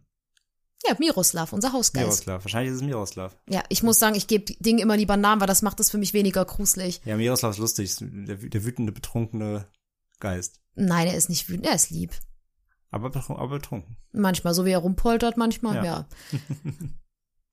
Ja, auf jeden Fall, das war, das war die kurze äh, Küchengeschichte. Wie gesagt, wir, wir gucken mal was einspielen. Wenn ihr es jetzt hört, dann hört ihr es, wenn nicht, dann nicht. Ähm, checken wir einmal. Ich weiß nämlich nicht mehr genau, was, was da gesagt wird drauf. Wie gesagt, wenn es nichts Anrüchiges oder pri zu Privates ist, dann werdet ihr es quasi jetzt hören. Perfekt, dann können wir uns ja gleich im Discord treffen. Huch, was war das? Was? Was hat denn hier gerade so geknallt? Hast du das nicht gehört? Nö. Boah, Miroslav ist da. Hat geknallt? Hast du das nicht? Das klang gerade, als hätte jemand. Warte mal kurz, Ber Und damit kommen wir zur nächsten Hörereinsendung. Die ist von Isabel und die Geschichte heißt das Geistermädchen. Ich bin Mitte 20 und lebte bis vor zwei Jahren mit meiner Familie in einem großen Einfamilienhaus, direkt am Waldrand.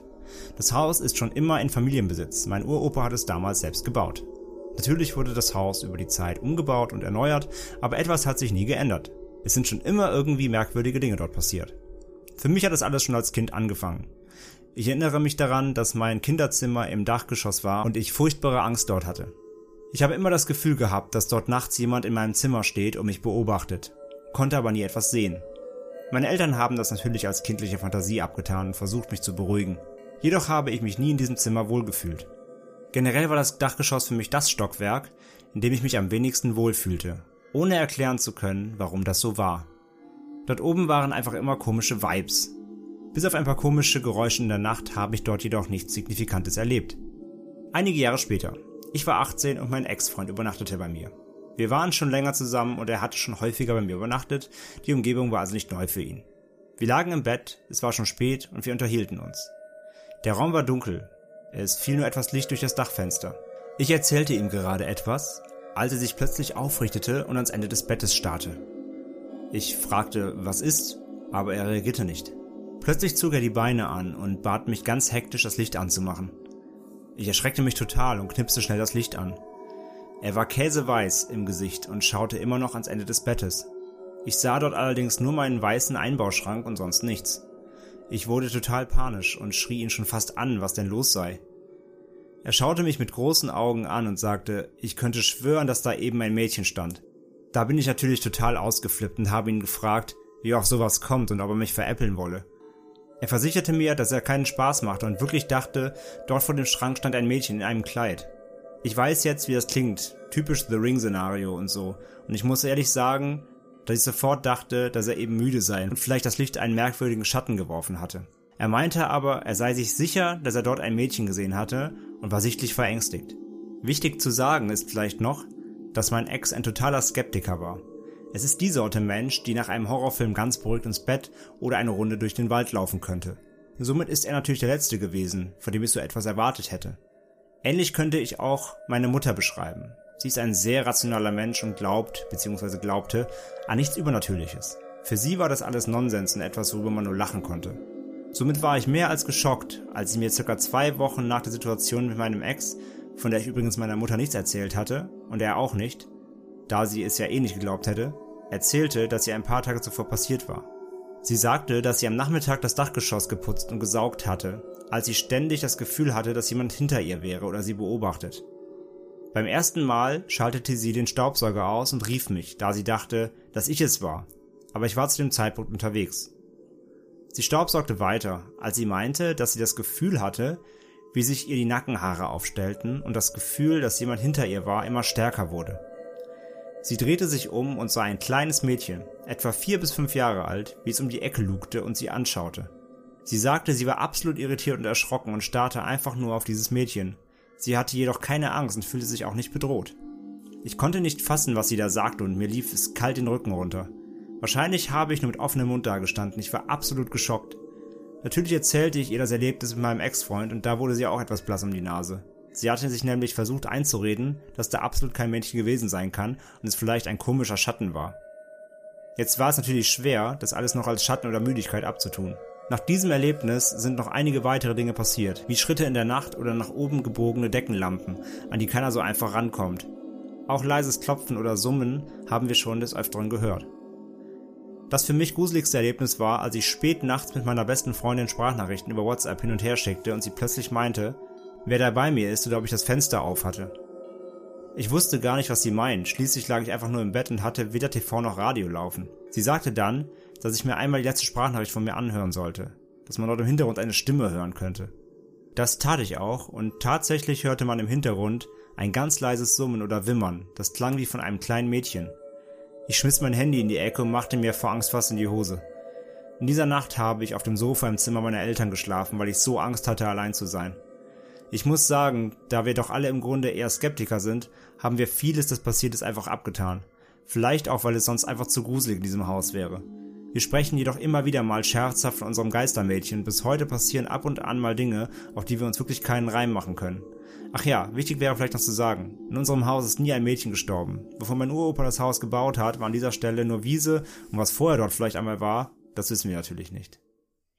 Ja, wieder Sprachnachrichten, die als Beweis Das für war gruselige... übrigens, das war übrigens Zufall, weil wir haben das jetzt mit äh, unserer Sprachnachrichtengeschichte wirklich ähm, relativ spontan eingeworfen. Das war jetzt ein Zufall, dass jetzt direkt diese Geschichte hier noch nachkam. Aber ja, noch eine Sprachnachricht. Ähm, vielen, vielen Dank, Isabel, für deine Geschichte mit dem Geistermädchen. Und ja, auch hier wieder, ne, verschiedene, verschiedene Dinge, die wir auch jetzt schon gehört hatten, wieder irgendwelche Schritte und natürlich jetzt auch hier wieder, wieder visuell, ne. Auch hier wieder der Skeptiker, der tatsächlich was sieht, oder beziehungsweise beide, sowohl der Ex-Freund, der ja anscheinend auch eher rational war, als auch die Mutter, die auch sonst immer alles eher als Humbug abtut, haben wir beide, sind hier beide die, die das Erlebnis selber wahrnehmen. Also die Tochter erfährt es ja beide Male quasi nur und sieht es selber gar nicht. Und ja, das macht schon wirklich sehr, sehr unheimlich, muss ich sagen. Ne, gerade wenn das wirklich von, wenn's, wenn er, wenn er ein Skeptiker oder allgemein ein rationaler Mensch ist, der an nichts Übernatürliches glaubt und sowas immer generell als, als Quatsch abtut, plötzlich kreidebleich wird und ja, vor Panik irgendwie schreit, da, ja, würde ich aber auch nicht doof gucken. Ja, was ich halt auch besonders unheimlich fand, war einfach äh, die Mama, die sich so beobachtet gefühlt hat. Weil ich finde, sowas, man spürt ja, es ist ja auch nachgewiesen, dass man einfach unterbewusst spürt, wenn man beobachtet wird. Absolut, ja. Und diese Vorstellung finde ich auch so, so, so unheimlich, dass man sich dann umdreht plötzlich steht dann halt wirklich jemand, obwohl man vielleicht denkt, ah, ich gucke mich einfach mal um, aber das äh, finde ich auch sehr, sehr gruselig. Und halt, ja, was du halt auch meinst, dass es halt genau zwei Leuten passiert ist, die eigentlich sehr rational denken und halt vorher gesagt haben, ach, so ein Quatsch gibt's ja gar nicht und sowas. Genau, ja. Das macht's natürlich doppelt unheimlich, weil, ähm, und auch gerade, weil sie davon ja vorher nichts erzählt hatte, sonst hätte man ja auch sagen können, na gut, die Mama hat sich das vielleicht eingebildet, weil sie die Geschichte, Geschichte kannte, genau, genau. aber sie wusste ja nichts davon, ja. Ja, aber ich find's äh, auch schön, dass ihr das auch so, ähm, ja, dass ihr dann immer so, ach ja, unser Geistermädchen. Das ist halt, ich finde, äh, was ich halt vorhin sagte, ich finde, es ist immer leichter, sowas halt einfach dann so, ich sag mal, zu akzeptieren und das einfach hinzunehmen, wie es bei uns jetzt halt mit Miroslav ist oder im Wohnheim, habe ich den Geister Brandon genannt. Ja, ich sag ja, es ist fast so ein bisschen, es ist fast halt so ein bisschen Schadensbegrenzung fast auch, ne? Also, damit man sich eben selber nicht komplett verrückt damit macht und man eher damit leben kann, weil sonst, wie sie halt schreiben, ne, sie wohnen in dem Haus seit immer. Mhm. Und ja, wollen natürlich auch nicht ausziehen, weil jetzt so seltsame Dinge vorkommen. Also muss man irgendwie umgehen.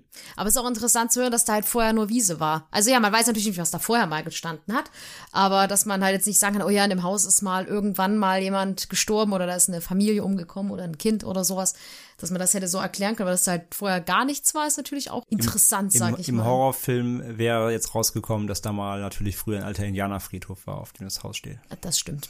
aber vielen, vielen, vielen Dank für deine Geschichte. Vielen Dank, Isabel. Und die nächste Geschichte ist von Jenny und heißt Verrückte Möbel. Ich muss irgendwas zwischen 10 und 12 Jahre alt gewesen sein und hatte eine sehr gute Freundin, mit der ich jede freie Minute verbrachte. Nennen wir sie Sabine. Wir waren beide völlig verrückt nach gruseligen Geschichten und konnten uns stundenlang darüber unterhalten. Natürlich haben wir es immer grandios geschafft, uns gegenseitig aufzustacheln. Sabine wohnte damals mit ihren Eltern in einem Hochhaus gleich unter dem Dachboden. Auf dem Dachboden konnten Mieter ihre Wäsche aufhängen. Sonst war dort nichts. Irgendwann erzählte mir Sabine, dass ihre Eltern nach einer neuen Wohnung suchen würde. Auf meine Anfrage hin vertraute sie mir an, dass die drei jeden Abend um 22 Uhr komische Geräusche vom Dachboden hören konnten. Es würde sich anhören, als schiebe jemand Möbel durch die Gegend. Ähnlich wie beim Umzug. Ihr Vater sei schon zigmal um die Uhrzeit auf den Dachboden gegangen, habe aber nichts finden können. Vor allem keine Möbel. Die Geräusche waren aber so laut, dass es irgendeine Erklärung geben müsse. Sie würden aber keine finden. Weil die Eltern meiner Freundin sehr gläubig waren, haben sie es als Böses umgesehen und haben keinen anderen Ausweg gefunden, als umzuziehen. Ich belächelte die Geschichte etwas, weil Sabine es wie gesagt gut verstand, mir Angst einzujagen. Sie schwor noch, dass es ihr ernst sei. Ein paar Wochen vergingen und wir sprachen nicht mehr darüber. An einem Wochenende übernachtete ich bei Sabine, wo ich noch scherzte, dass ich vielleicht auch die Geräusche hören könnte. Nur ihre Mutter war noch zu Hause. Ihr Vater arbeitete damals als Taxifahrer. Sabine und ich saßen in der Küche. Ungeachtet der Zeit aßen und machten wir Quatsch. Ich erinnerte mich noch, wie mir der Bauch vor Lachen wehtat. Als wir uns wieder beruhigt hatten, gab es eine kurze Stille zwischen uns. In genau diesem Moment hörte ich direkt über mir ziemlich eindeutige Geräusche. Es hörte sich tatsächlich wie Möbelrücken an. Ohne ein Wort zu sagen, sah ich Sabine erschrocken an. Sie sah mich ebenfalls an und sagte, hab sie doch gesagt. Nach ein paar Minuten war es zwar vorbei, aber wir hatten genug Gesprächsstoff für den Rest der Nacht. Ich weiß bis heute nicht, was es war. Es gibt wahrscheinlich eine ganz einfache Erklärung, die mir aber leider bis heute nicht eingefallen ist. Sabine und ihre Familie zogen relativ bald nach diesem Erlebnis in eine andere Wohnung. Dort gab es dann keine Zwischenfälle mehr. Ja, vielen Dank, Jenny, für deine äh, Geschichte über die verrückten Möbel, an die du nicht glauben wolltest, bis du eines Besseren belehrt wurdest. Ich habe mir gerade die ganze Zeit gedacht, ich wette, der, der Papa war oben im Dachboden und hat das einfach gemacht um die Mädels zu erschrecken. Aber das stimmt natürlich nicht. Aber ich dachte mir so, das könnte so mein Papa sein. So, ah, die glaubt das nicht. Na dann äh, erschrecken wir sie mal. Aber ähm, das, jetzt, ja. das, ist natürlich totaler Quatsch. Aber das kam mir so der Gedanke so, oh komm, wir erschrecken deine Freundin mal. Ihr erzählt euch doch so gerne Gruselgeschichten. Aber nein, natürlich, wenn man dann halt auch hört, dass die Eltern da sehr gläubig waren und halt das als Böses umgesehen haben und dann wirklich ausgezogen sind. Was ich übrigens gut finde, weil ich denke mir in sehr vielen Horrorfilmen immer, warum zieht ihr nicht einfach aus, wenn ihr solche unfassbar gruseligen Sachen erlebt? Das ja, finde ich immer. Außer, außer in His House auf Netflix letztens. Da ging es nicht. Das stimmt. Das war keine Werbung, für die wir bezahlt werden übrigens. Nein, aber guter Film.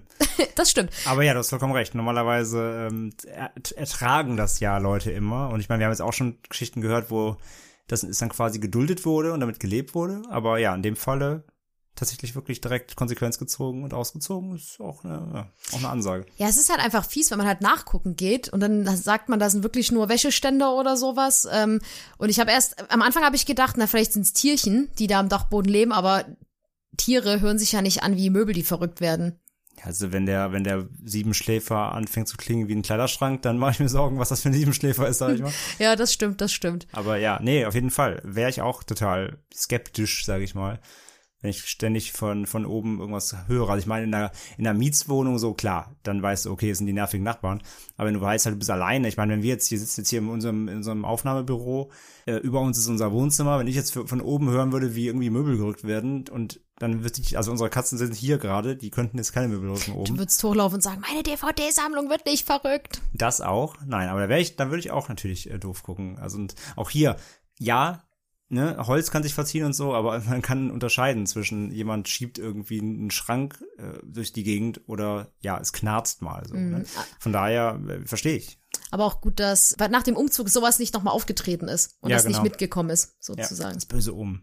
Die nächste Geschichte wurde ebenfalls anonym eingesendet und sie heißt Bloody Mary. Da hatten wir auch eine Episode, Franzi. Ja, Episode 24. Da haben wir uns ausführlich mit dieser urbanen Legende befasst. Also hört doch mal rein, falls ihr nicht wisst, was Bloody Mary ist oder mehr dazu wissen wollt. Und jetzt zur Geschichte von der anonymen Einsenderin oder dem anonymen Einsender. Ich und mein Freundeskreis wollten feiern und trafen uns in der Garage eines Jungen aus meinem Dorf, der auch zu meinem Freundeskreis gehörte. Wir hörten Musik, tanzten, spielten Wahl oder Pflicht, tranken auch etwas viel und hatten generell einfach einen schönen Abend. So gegen ein Uhr nachts waren wir nur noch zu fünft, da die meisten, die nicht bei mir oder dem Gastgeber schliefen, bereits abgeholt waren. Alle waren zwar etwas angetrunken, aber ich hatte mich sehr zurückgehalten, da ich erst schon in letzter Zeit Probleme mit meinen Eltern hatte und nicht angetrunken nach Hause kommen wollte. Wir saßen dann so gegen eins alle um den Tisch herum und überlegten, was wir machen könnten. Wir kamen so auf absurde Dinge wie Haare abrasieren, ein Pony stehlen oder die Bloody Mary Challenge. Wir entschieden uns für Bloody Mary, weil das nicht illegal und am leichtesten umzusetzen war. Um ehrlich zu sein, kannte ich die Challenge gar nicht. Der beste Freund des Gastgebers kam auf die Idee, da er diese aus einem Film kannte. Wir schlichen uns in den Keller des Gastgebers, wo es ein kleines Bad gab. Dort setzten wir uns zu viert auf die Kante der Badewanne. Als wir das Licht ausmachten, zündete der beste Freund des Gastgebers, nennen wir ihn mal Tim, eine Kerze an und sagten dreimal Bloody Mary. Für den Bruchteil einer Sekunde sahen Tim und ich dieselbe ekelhafte Gestalt im Spiegel die drei Finger hochhielt. Sie sah weniger aus wie eine Frau und mehr wie ein blutiges, hautüberspanntes Skelett. Da nur wir beide sie sahen, meinten die restlichen drei Anwesenden, wir hätten uns das auf jeden Fall eingebildet. Wir redeten dann noch eine Weile, bis ich mit meinen besten Freundinnen nach Hause bin und wir dort eingeschlafen sind. Am nächsten Morgen waren beide bereits abgeholt, als ich aufwachte. Es war schon Nachmittag und ich ging in die Küche. Dort bereitete meine Mutter Essen zu und erzählte mir, dass die Nachbarin eben da gewesen wäre und erzählt hat, dass Tims Vater an diesem Morgen bei einem Unfall mit seinem Quad starb. Er war sofort tot und überschlug sich dreimal. Ich habe versucht, mit den anderen darüber zu sprechen, aber sie meinen, sie könnten sich wegen dem Alkohol an fast nichts mehr erinnern. Ich habe Angst, dass mir etwas ähnliches passiert wie Tim, weil ich die Gestalt ja auch gesehen habe und seitdem sehr ängstlich geworden bin. Ich weiß nicht, mit wem ich darüber sprechen soll, da man mir eh nicht glauben würde. Ich habe in meiner Angst dann angefangen zu recherchieren, bin auf euren Podcast gestoßen. Ich hoffe, ihr habt eine natürliche Erklärung dafür.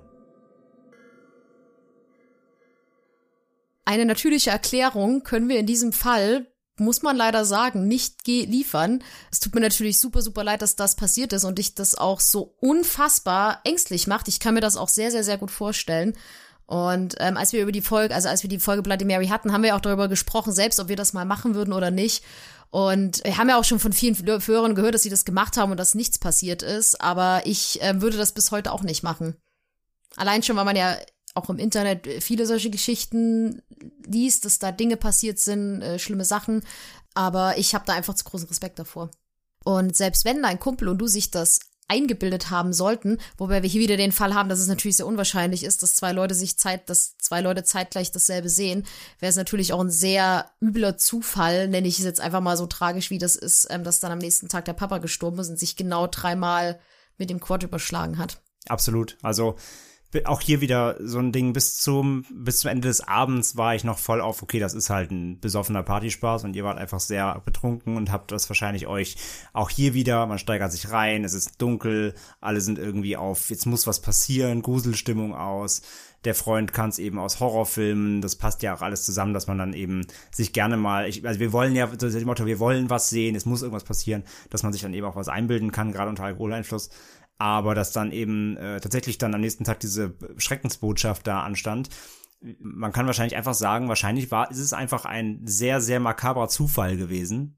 Ähm, ihr habt diese Challenge gemacht, dieses Spiel gespielt, was es am Ende des Tages ja trotzdem ist. Also auch wenn Franzi sagt, so, ich, ich würde es jetzt auch nicht ausprobieren, einfach aus Gründen, einfach aus Prinzip nicht. Ich will es gar nicht erst auf die Probe stellen, sage ich mal.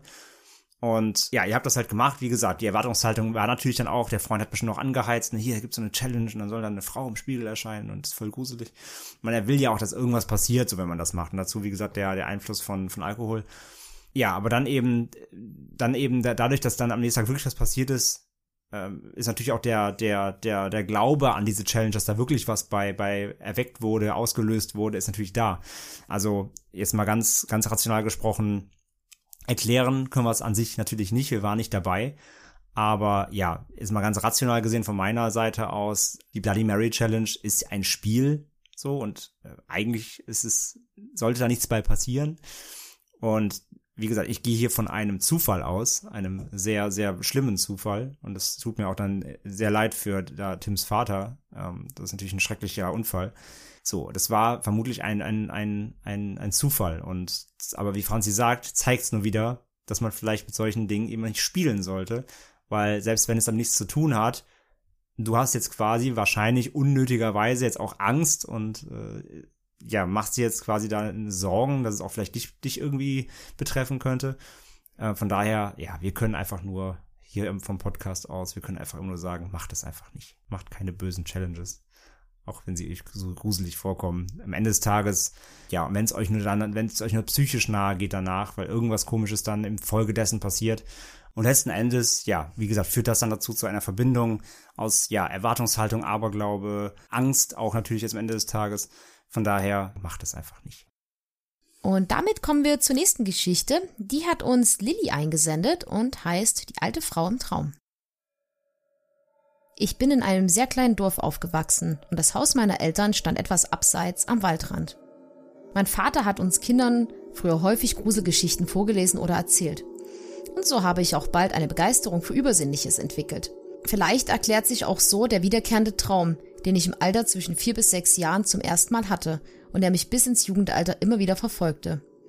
In diesem Traum ging ich allein in dem Wald spazieren, der sich neben meinem Elternhaus befand. Besonders in Erinnerung geblieben ist mir, wie herrlich die Blätter an den Bäumen in einem satten Grün leuchteten, die Gräser in einem leichten Wind wogen und auch die unnatürlich vielen blühenden Blumen.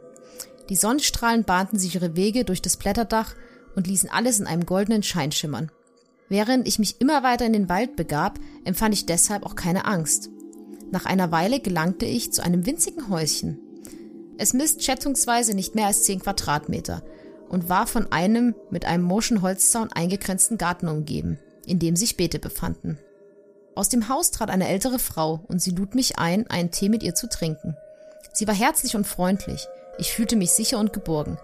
Sie erzählte mir von ihrem Garten und wie sie ihr Leben in dem Häuschen gestaltete. Währenddessen bereitete sie Tee zu. Dann drehte sie sich um, um mir eine Tasse zu reichen. Und plötzlich änderte sich die Stimmung vollständig. Ihr Gesicht war gealtert, ihre Haut war ledrig und ihre Augen schienen auf einmal viel tiefer in den Augenhöhlen zu liegen. Auch außerhalb des Häuschens wurde es schlagartig dunkler. Dieser goldene Schein der Sonnenstrahlen war verschwunden und auch die Vögel verstummten. An diesem Punkt bin ich immer aufgewacht. Als ich ein wenig älter war, erlaubten meine Eltern mir, in dem angrenzenden Wald zu spielen. Und so erkundete ich diesen. Nun folgt das Unheimliche an der Geschichte. Den Weg, von dem ich geträumt hatte, gab es tatsächlich. Und nicht nur das. Er führte vorbei an den Überresten von einem Gemäuer, das darauf schließen lässt, dass dort einmal ein kleines umzäuntes Haus stand. Die Grundrisse waren durch die Steinplatten und Steine noch gut zu erkennen. Dort, wo sich der Garten befunden haben musste, wuchsen zwei kleine Buchsbäume und Rhabarber. Ich erklärte mir das so, dass meine Eltern dort mit mir in dem Wald spazieren waren, bevor ich diesen Traum zum ersten Mal hatte und mir dabei die Überreste des Hauses aufgefallen sind. Meine Eltern behaupteten jedoch, wir seien dort nie spazieren gegangen. Das ist auch durchaus möglich, da wir, um in diesen Teil des Waldes zu gelangen, über den Gartenzaun hätten klettern müssen. Weil dort auch Weihnachtsbäume gezüchtet werden, ist dieser Waldteil zu den anderen Seiten hin eingezäunt und damit nicht wirklich zugänglich. Ja, ähm, Lilly hat uns zu dieser Geschichte auch Bilder zugeschickt. Die werden wir euch auf jeden Fall in die Show Notes packen. Da könnt ihr euch das mal anschauen. Und auch auf Social Media posten. Ja, danke schön, äh, Lilly, für deine äh, Geschichte. Echt spannend. Also hast ja quasi diese, ja, deine Nachbarschaft hier schon erträumt und vielleicht auch ihre Vergangenheit im Endeffekt mit dieser alten Frau, die ja vielleicht mal gelebt hat vor deiner Zeit. Spannend auf jeden Fall. Ja, also ich finde die Erklärung rational, ne? Also vielleicht waren sie mal da und sie wusste das eigentlich unterbewusst vielleicht als kleines, kleines Kind schon mal und hat sich das alles schon mal wie eingeprägt im Kopf und dann davon eben was im, im Unterbewusstsein zurechtgesponnen dann im Schlaf. Wenn die Eltern aber sagen, sie waren nie da, ich finde es aber übrigens sehr, sehr cool, dass dein Papa dir immer äh, schon Gruselgeschichten erzählt hat. Das erinnert mich sehr an meine zwei älteren Schwestern. Das haben die nämlich auch immer gemacht. Wahrscheinlich bin ich deswegen auch so ein kleiner Horrorfreak geworden. Mich hat das ganz am Anfang, und das klingt jetzt wahrscheinlich ein bisschen blöd, aber so als, als der Traum beschrieben wurde, dachte ich so, oh, das klingt so ein bisschen wie, wie eine Mischung aus Hänsel und Gretel und an die eine Szene aus S mit der alten Frau, die, äh, wo sie dann als Erwachsene die in die, ihr altes Haus zurückgeht, da die Wohnung besucht, da ist wohnt eine alte Frau, die dann lässt er dann auch die Teetasse von kommt hoch und sieht dann plötzlich super gruselig aus. Ja. Weißt du, welche ich meine? Daran Ja, musste ja. ich irgendwie gerade total denken. Das ist jetzt eine unwichtige Nebeninfo, aber irgendwie kommt mir das aus einer Mischung aus den beiden ähm, Geschichten vor. Mhm. Oder aus dem, aus dem Märchen und dem Film. Aber es ist auf jeden Fall super, super gruselig, vor allem wenn ihr da vorher nicht da gewesen seid und es dann wirklich dieses Haus gab.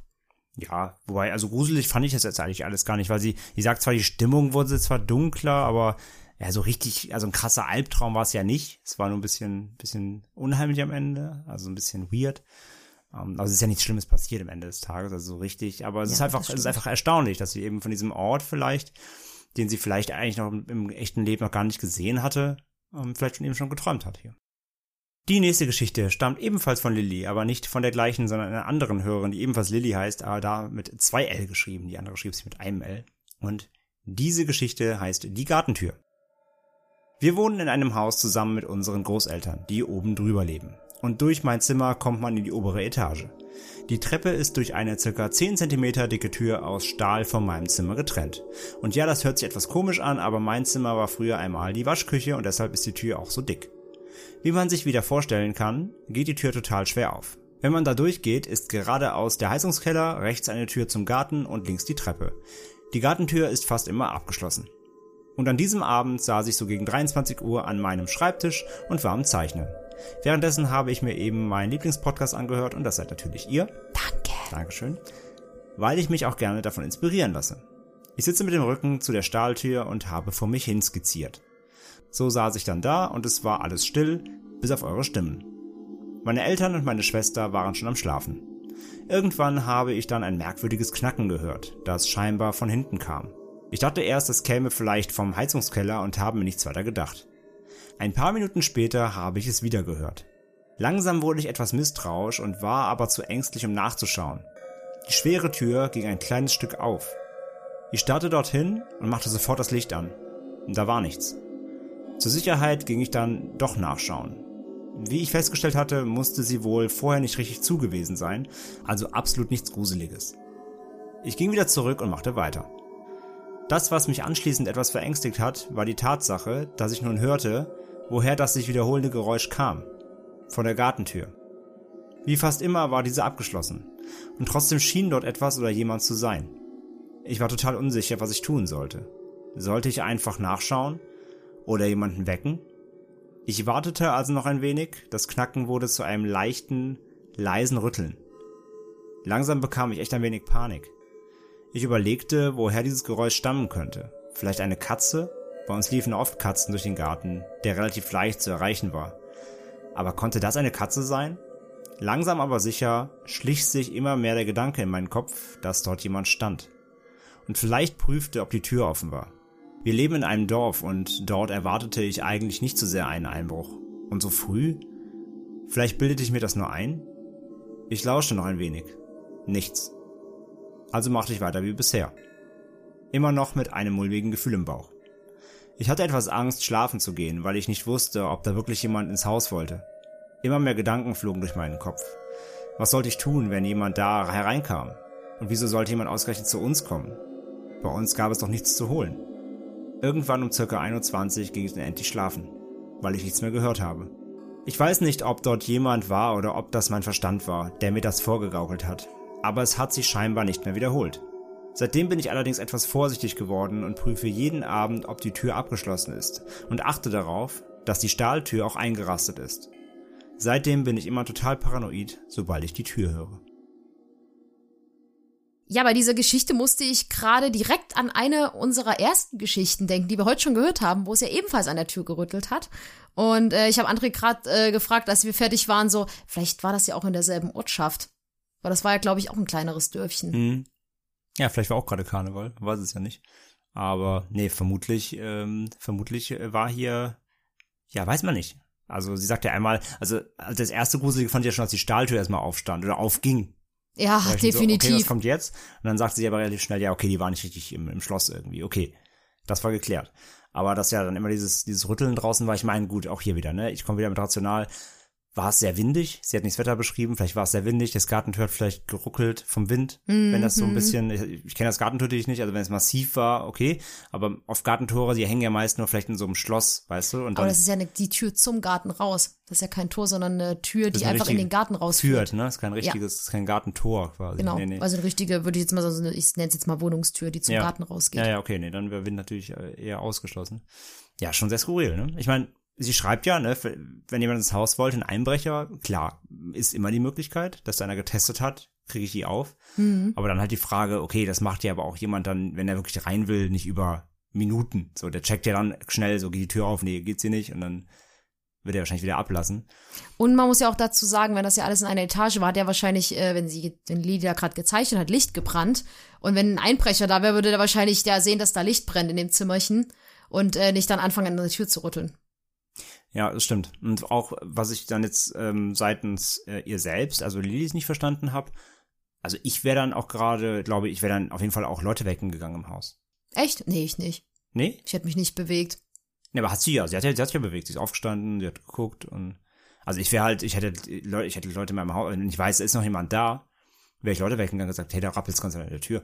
Nee, aber das kommt ja dann immer so ein bisschen auf, weil meine Eltern hätten gesagt, ja, ja, komm, leg dich schlafen. Und es ist immer, es ist immer so leicht zu sagen, ach, ich hätte das in der Situation gemacht und das, aber wenn man selbst in der Situation ist, das, weiß man es natürlich nicht. Das wollte ich gerade noch dazu ne? sagen, natürlich, das ist jetzt immer einfach alles einfach gesprochen, wenn wir natürlich hier sitzen an unserem kleinen Tisch und ein bisschen podcasten, aber natürlich, in der Situation weißt du nicht, wie du reagieren würdest, das stimmt. Aber das war so mein erster Gedanke, ich hätte, glaube ich, ich hätte jemandem Bescheid gesagt, guck mal, da, da rappelt's ganze Zeit, wollen wir mal gucken oder was auch immer, ja. Also ja. bevor ich, bevor ich lieber nicht schlafen kann oder unter Angst schlafen gehe, mit dem, mit der Angst, dass da vielleicht ein Einbrecher an der Tür ist oder sonst irgendjemand, hätte ich halt, glaube ich, eher jemandem gesagt und gesagt, hey, sollen wir mal gucken gehen irgendwie. Aber ich finde es gut, dass du jetzt immer kontrollierst, ob die Gartentür abgeschlossen, also die Tür zum Garten abgeschlossen ja. ist. Das äh, finde ich sehr, sehr löblich. Ja, sollte man ja auch, wie wir auch in der Haustürgeschichte vorher gelernt haben. Das stimmt. Wenn eure Türen nicht sicher sind und wackeln und rappeln, immer abschließen. Das ist äh, Fun Fact, bei uns ist es so, dass André immer der Türzuschließer ist. Ich äh, achte da ja gar nicht drauf, aber unsere Tür ist auch relativ safe und auch wenn man sie nicht abschließt. Trotzdem immer abschließen. Ja, das stimmt, Zweimal. das stimmt. ja, danke auf jeden Fall für die Geschichte. Ähm, sehr, sehr, sehr, sehr spannend. Und äh, jetzt kommt die nächste Geschichte, die uns anonym zugesendet wurde. Und sie heißt Die Apparatur. Nachdem ich neulich eine eurer Folgen, schön im Dunkeln, wie es sich gehört, durch hatte, ist mir etwas passiert, was ich immer noch nicht ganz verarbeitet habe. Vielleicht hilft es mir, wenn ich es jemandem erzählen kann, der mich nicht kennt. Ich bin eigentlich ein recht rationaler Mensch und glaube nicht an Übernatürliches. Die reale Welt ist ja schon gruselig genug. Aber neulich bin auch ich sehr nachdenklich geworden. Vor ein paar Tagen saß ich mit meiner Frau spät abends im Wohnzimmer. Wir hatten unseren kleinen Sohn, fünf Monate, vor ein paar Stunden etwas mit Mühe ins Bett gebracht. Er benötigt derzeit viel Zeit zum Einschlafen. Als meine Frau plötzlich aufschreckte, mich ansah und meinte, ich habe gerade ein ganz komisches Gefühl. Kannst du mal schnell nach dem Baby sehen? Ich schaute kurz auf das Babyphone, das seit geraumer Zeit überraschend still geblieben war. Normalerweise meldet sich der Kleine sonst noch ein paar Mal und ging schulterzuckend nach nebenan ins Schlafzimmer. Inzwischen war es stockdunkel geworden, so dass ich ein bisschen brauchte, bis meine Augen so weit adaptiert waren, dass ich das Beistellbettchen mit unserem Kleinen darin in der Schwärze ausmachen konnte. Doch dann geschah etwas Seltsames, was ich bis heute nicht zufriedenstellend erklären kann. Auf der Brust des tief schlafenden Kindes blinkten zwei Lichter. Sie schien auf einer Art etwa handtellergroßen Apparatur zu sitzen, die an der linken Schulter des Babys angebracht war. Am Schultergurt des Babyschlafsacks, um genau zu sein. Ich erstarrte. Dies war jedoch nicht die einzige Veränderung im Raum. An der sonst leeren Wand über dem Elternbett hing plötzlich eine Art von abstrakten Gemälde. Das Bett selbst war nicht das, in dem ich sonst die Nacht zu verbringen pflege. Es war breiter und schien, soweit ich es im Dunkeln ausmachen konnte, aus irgendeinem Metall zu bestehen. Es besteht normalerweise aus Holz. Ja, der ganze Raum wirkte eigenartig fremd, geradezu falsch, als würde er andere Dimensionen besitzen, als er sie sonst hatte, als ob Winkelabmessungen nicht mehr stimmten. Die Möbel waren noch an Ort und Stelle, hatten aber andere, fast bizarre Formen. Als plötzlich noch farbige Lichter durch die dicken Vorhänge von den Fenstern aufblitzen, konnte ich mich aus der kurzen Schreckstarre lösen und zurück zum Lichtschalter hechten. Als die Deckenlampe aufflammte, befand sich der Raum wieder in seiner gewohnten Form bis auf ein irritiertes Baby, das sich offenbar wunderte, warum er jetzt scheinbar grundlos aus dem Schlaf gerissen wurde. Natürlich war auch nichts mehr von einer Apparatur mit Lichtern am Baby oder sonst etwas zu entdecken. Was war das? Es hat nur wenige Augenblicke angedauert.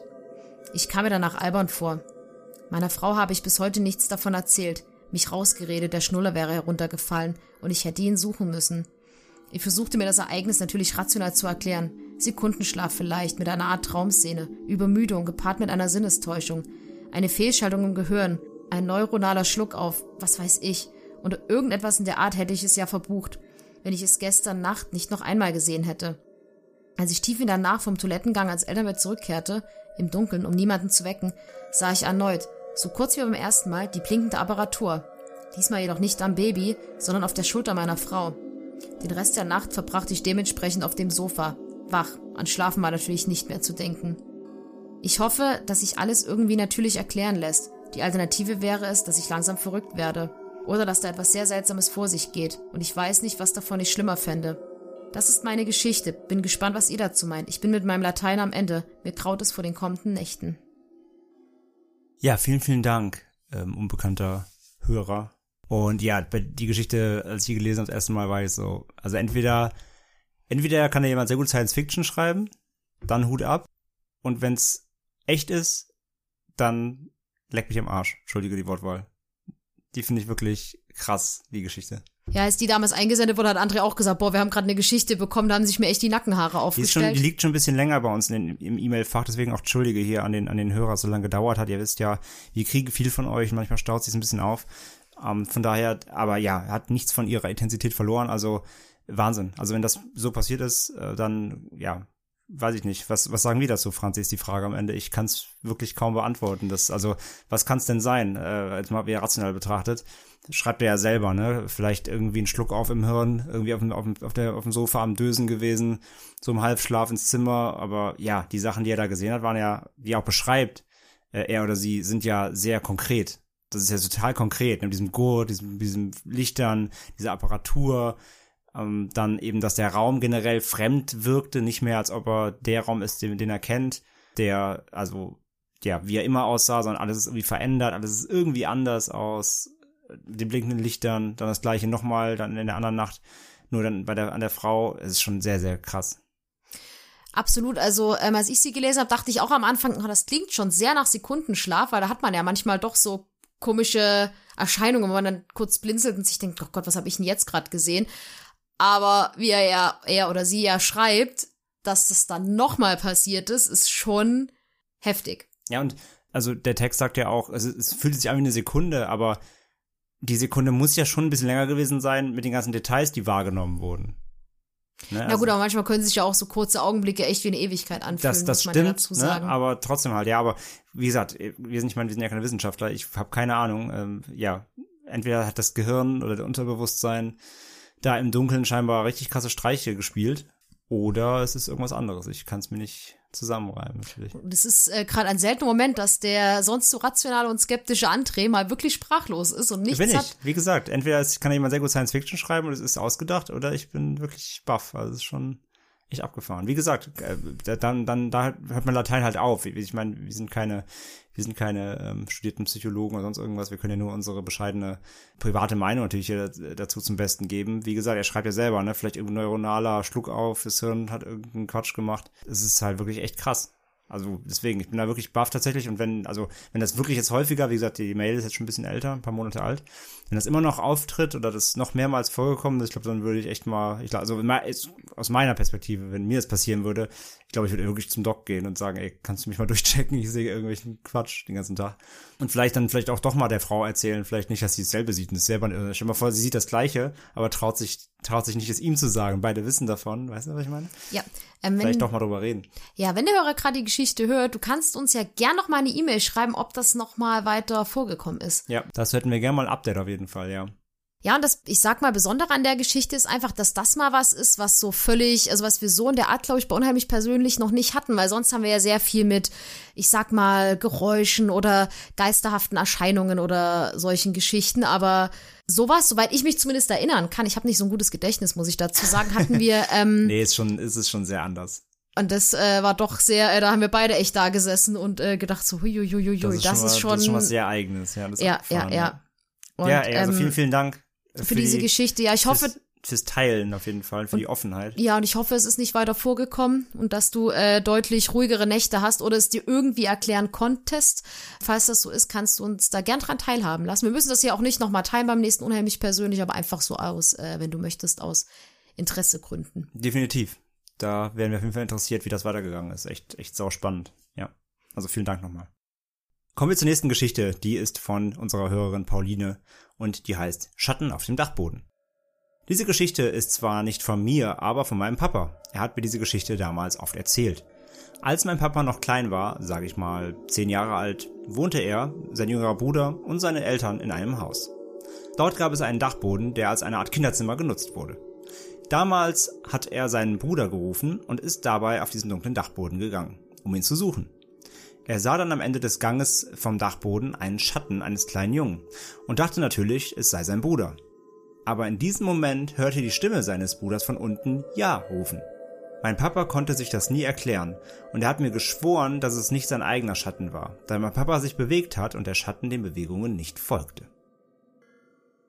Ja, danke Pauline. Ja, vielen, vielen Dank für die Geschichte. Für die Einsendung von deinem Papa. Und ja, auf jeden Fall unheimlich. Gerade Definitiv. Als, als, kleiner, als kleiner Bub, äh, wenn man noch jung ist. Und ja, dunkle Dachboden hatten wir ja auch schon. Also Dachböden sind ja auch immer sehr beliebt für Spukorte generell und solche Geschichten. Und ja, Klassiker, ne? Man, man sucht, man sucht etwas oder jemanden denkt, man erwartet etwas, man glaubt etwas erwarten zu können, hat dann was gesehen, denkt, ah ja, ist mein Bruder.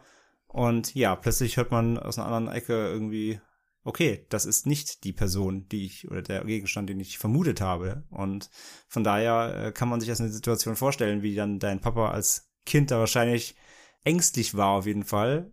Und ich meine, du schreibst ja nicht, wie es dann ausgegangen ist, aber vermutlich hat er jetzt keinen Geist gesehen, aber äh, er hat auf jeden Fall etwas wahrgenommen, was nicht sein Bruder war. Und es hat ihn anscheinend sehr beschäftigt, wenn er es mehrfach erzählt hat, auf jeden genau, Fall. Genau, ja, aber das meine ich ja genau. Als Kind, das, das prägt sich ja ein. Das ist wahrscheinlich so eine Geschichte, die erzählst du dein Leben lang dann. Ne? Damals auf dem Dachboden da habe ich vielleicht einen Geist gesehen. Ja, man weiß ja immer nicht, ähm, jetzt Kopf quer ich mal rational, man weiß natürlich nicht, Oh, wenn das oh. ein, ein Spielzimmer war, dann hat da wahrscheinlich super viel Krams rumgestanden, ob das irgendwie ein Schatten war, der dann an die Wand geworfen wurde von Spielzeug oder sowas. Ich hatte zum Beispiel als Kind, aber jetzt gibt's eine persönliche Geschichte, ganz kurz. Äh, ich hatte als Kind bei mir im alten Kinderzimmer einen Puppenwagen stehen. So, der stand halt immer mit dieser, mit dieser halbrunden Öffnung so in meine Richtung. Und ähm, ich bin mal nachts aufgewacht und habe mir eingebildet, dass das so eine alte Frau in der Kutte war, die so, da war ich so im Halbschirm, habe immer hab gedacht, das ist so eine so eine gruselige Frau mit Kutte, die mit so Händen, weil dieser Wagen halt so super aufgebauscht und plüsch plüsch und rüchen rüchen, so, die da so eine wie so eine Kugel, wie so eine Wahrsagerin, wie man die aus so gruseligen Filmen kennt mit so, mit so weißt du? Ja, und daran musste ich äh, gerade so ein bisschen denken. Es kann natürlich auch der Schatten von einem Kind gewesen sein. Ich möchte natürlich das nicht, wir, wir werten das ja nicht, aber ähm, daran musste ich halt gerade einfach denken beim Hören, dass man ja manchmal gerade als Kind ja auch eine sehr krasse Fantasie hat, aber ähm, Total. Oder halt da hing vielleicht irgendwas, vielleicht hing da ein Kleidungsstück und es hat, vielleicht war ein Fenster auf, kam Wind rein, es hat sich dadurch bewegt. Oder also ne, das kann ja vieles gewesen sein, klar. Rational, rational André äh, empfiehlt. ähm, wie du gesagt hast, wenn das ein Kinderspielzimmer war, dann waren da bestimmt viele, viele Gegenstände. Und vielleicht hat ihn irgendwas da einen, ja, etwas vorgegaukelt. Vielleicht gab es eine optische Täuschung in irgendeiner Form. Kann das- sein. Oder, oder es war wirklich was. oder es war ein Kind. Oder Ja. der Schatten eines Kindes. Oder irgendwas, was nicht erklärbar ist. Das können wir natürlich nicht sagen. Aber ja, vielen Dank für die Geschichte, Pauline, und ja, die gruselige Geschichte von deinem Papa. Die nächste Geschichte kommt von Mirko und heißt Die neue Wohnung. Ich möchte euch von meiner Geschichte erzählen, die ich als Teenager erlebt habe. Nun ja, genauer gesagt war es nicht nur ich allein. Die seltsamen Vorkommnisse erlebte meine ganze Familie sowie auch Außenstehende und bis heute haben wir keine plausible Erklärung dafür. Ich war damals etwa 17 Jahre alt und wir waren in eine neue Wohnung gezogen. Mit wir meine ich meine Schwester, mich und unsere Mom. Zu uns gehörte auch noch eine Schäfer- und Mischlingsdame, die in der darauffolgenden Zeit auch anfangen sollte, sich ungewöhnlich merkwürdig zu verhalten. Wirklich begonnen hat es streng genommen auch mit unserer Hündin, denn sie begann in dieser Wohnung sehr oft grundlos zu bellen. Das passierte meist nachts. Einfach in einen Raum hinein, ohne ersichtliche Gründe, mit aufgestellten Haaren, wir nannten das damals immer Kamm. Dies geschah aber ja meist nur bei äußerster Anspannung, zum Beispiel, wenn sie draußen andere Hunde traf, die sie nicht mochte. Wir rätselten sehr, was mit ihr los war, und selbst unsere Mom, die ihr Leben lang Hunde hatte und sich sehr gut mit diesen Tieren auskannte, wusste nicht, was der genaue Grund für ihr Verhalten ist. Schon bald darauf häuften sich merkwürdige Ereignisse in dieser Wohnung, die uns alle widerfuhren. Unsere Mom berichtete als erstes davon, dass ein Fenster, welches sie, wie sie sagte, definitiv verschlossen war, nach Verlassen des Raumes kurz danach wieder auf Kipp war. Dies, obwohl sie zu diesem Zeitpunkt allein zu Hause war. Meine jüngere Schwester hingegen berichtete, dass sie in ihrem Zimmer des Öfteren nachts ein Klopfen vernahm, welches jedoch nicht von einer angrenzenden Wohnung kommen konnte, da die Wand, von der dieses Klopfen ausging, zu einem stets verschlossenen Teil des Hinterhofes führte. Ich als rational denkender Mensch glaubte bis dato nicht annähernd an irgendwelche übersinnlichen Dinge und vermutete vielmehr eine ausschweifende Fantasie meiner Mutter und meiner Schwester. Auch wenn ich unsere Hündin so nicht kannte, die manches Nachts kaum zu beruhigen war. Dann jedoch kam ich eines Abends spät nach Hause und schaute noch etwas fern. Ich schlief im Wohnzimmer. Der Fernseher zur damaligen Zeit war ein alter, ein kleiner Kompaktfernseher, wo man, um ihn auszuschalten, eine Taste in das Gerät eindrücken musste, sonst ließ er sich nicht einschalten. Eine Fernbedienung gab es für das in die Jahre gekommene Gerät nicht. Ich schaute noch etwas fern, bis ich müde wurde und schaltete den Fernseher dann aus. Der Knopf sprang aus der Halterung zurück nach außen. Das Gerät war somit definitiv aus und hätte ohne Betätigung nicht noch einmal angehen können. Als ich kurz schon im Halbschlaf war, schreckte ich jedoch plötzlich hoch. Der Fernseher hatte sich eingeschaltet und zeigte ein Schneebild, was man damals sicher kannte bei Geräten, die keinen Sender empfangen konnten. Dies war jedoch unlogisch, da ich den Fernseher auf Pro 7 ausgeschaltet hatte und es für das Gerät üblich war, dass er, wenn man ihn wieder einschaltete, er den Sender wieder aufnahm, bei dem er ausgeschaltet wurde. Völlig verdutzt ging ich zu dem Gerät und traute meinen Augen nicht. Der Knopf war wieder eingedrückt. Ich kann mir ehrlich gesagt bis heute nicht plausibel erklären, wie das logisch zu erklären ist. Um ein weiteres Vorkommnis dieser Art auszuschließen, machte ich den Fernseher am Knopf wieder aus und zog diesmal den Stecker. Eingeschlafen bin ich an diesem Abend nur sehr schwer. Ein weiterer Vorfall, der sich kurz darauf ereignete, war, dass die damalige beste Freundin bei meiner jüngeren Schwester ein Wochenende bei uns schlief. Da sie mit neun Jahren noch sehr jung war, entschlossen wir uns, ihr nichts von diesen Geschehnissen zu erzählen, um ihr keine Angst zu machen. Meine Mom hatte im Flur an der Lampe eine Stoffhexe hängen. Die Lampe hingegen war etwas massiver. Die Freundin von meiner Schwester ging nachts auf die Toilette, wobei sie durch den Flur musste und weckte uns alle mit panischen Geschreie und fing an zu weinen. Sie schrie, die Hexe, die Hexe. Außerdem fing unsere Hündin dabei wieder massiv laut an zu bellen. Ich und meine Mom, die umgehend in den Flur kamen, sahen die Hexe mit zierlichen Schwung an der Lampe auf und abschaukeln.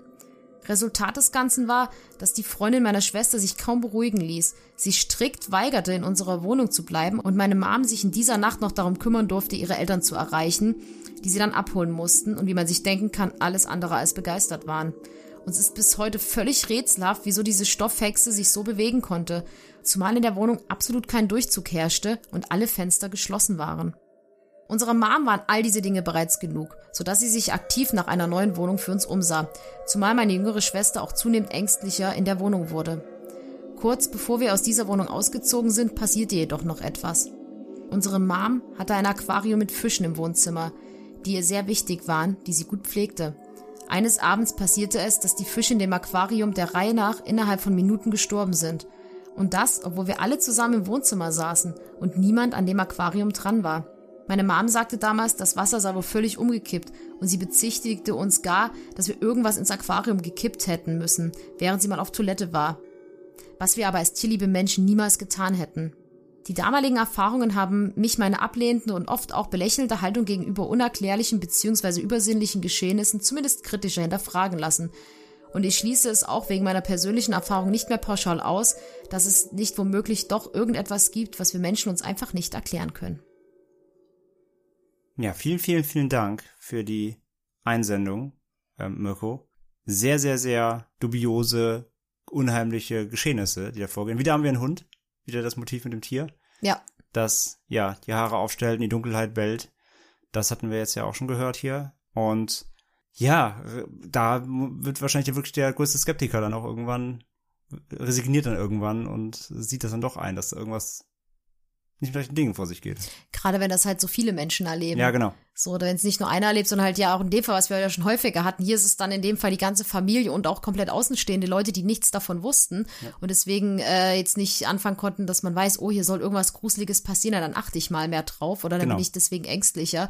Das ist schon ähm, heftig. Ja, absolut, sehe ich genauso. Und das ist halt, wie das so häufig vorkommt und wie du sagst, das Außenstehende bekomme ich mal mit dem Mädchen, mit dieser Hexe, dann denkt man im ersten Moment, oh ja, okay, das Mädchen hat, hier, hat sich hier vor der Puppe erschreckt.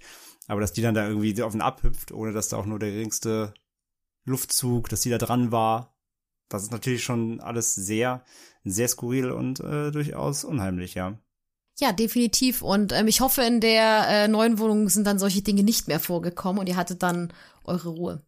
Das hoffe ich auch. Mich würde dann immer interessieren, ähm, ob das Leuten, die vorher da gewohnt haben oder danach da gewohnt haben, auch so passiert ist mhm. oder ob die auch so Dinge erlebt haben. Das würde ich immer super interessant finden. Ja, das stimmt. Ja, ob das irgendwie an diese Wohnung gebunden war. Ja.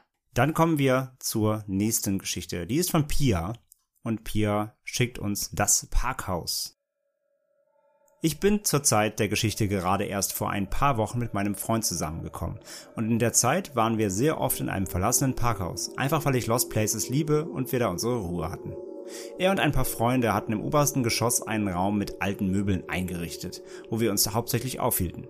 Um dort hinaufzukommen, musste man durch ein Treppenhaus, welches sehr schwere Türen hatte, die laut knallten, wenn man sie zufallen ließ. Als wir an einem Tag wieder oben waren, haben wir hin und wieder gedacht, wir würden Schritte hören haben das aber relativ schnell als Einbildung abgestempelt. Irgendwann war es dann spät und dunkel, also wollten wir uns auf den Heimweg machen.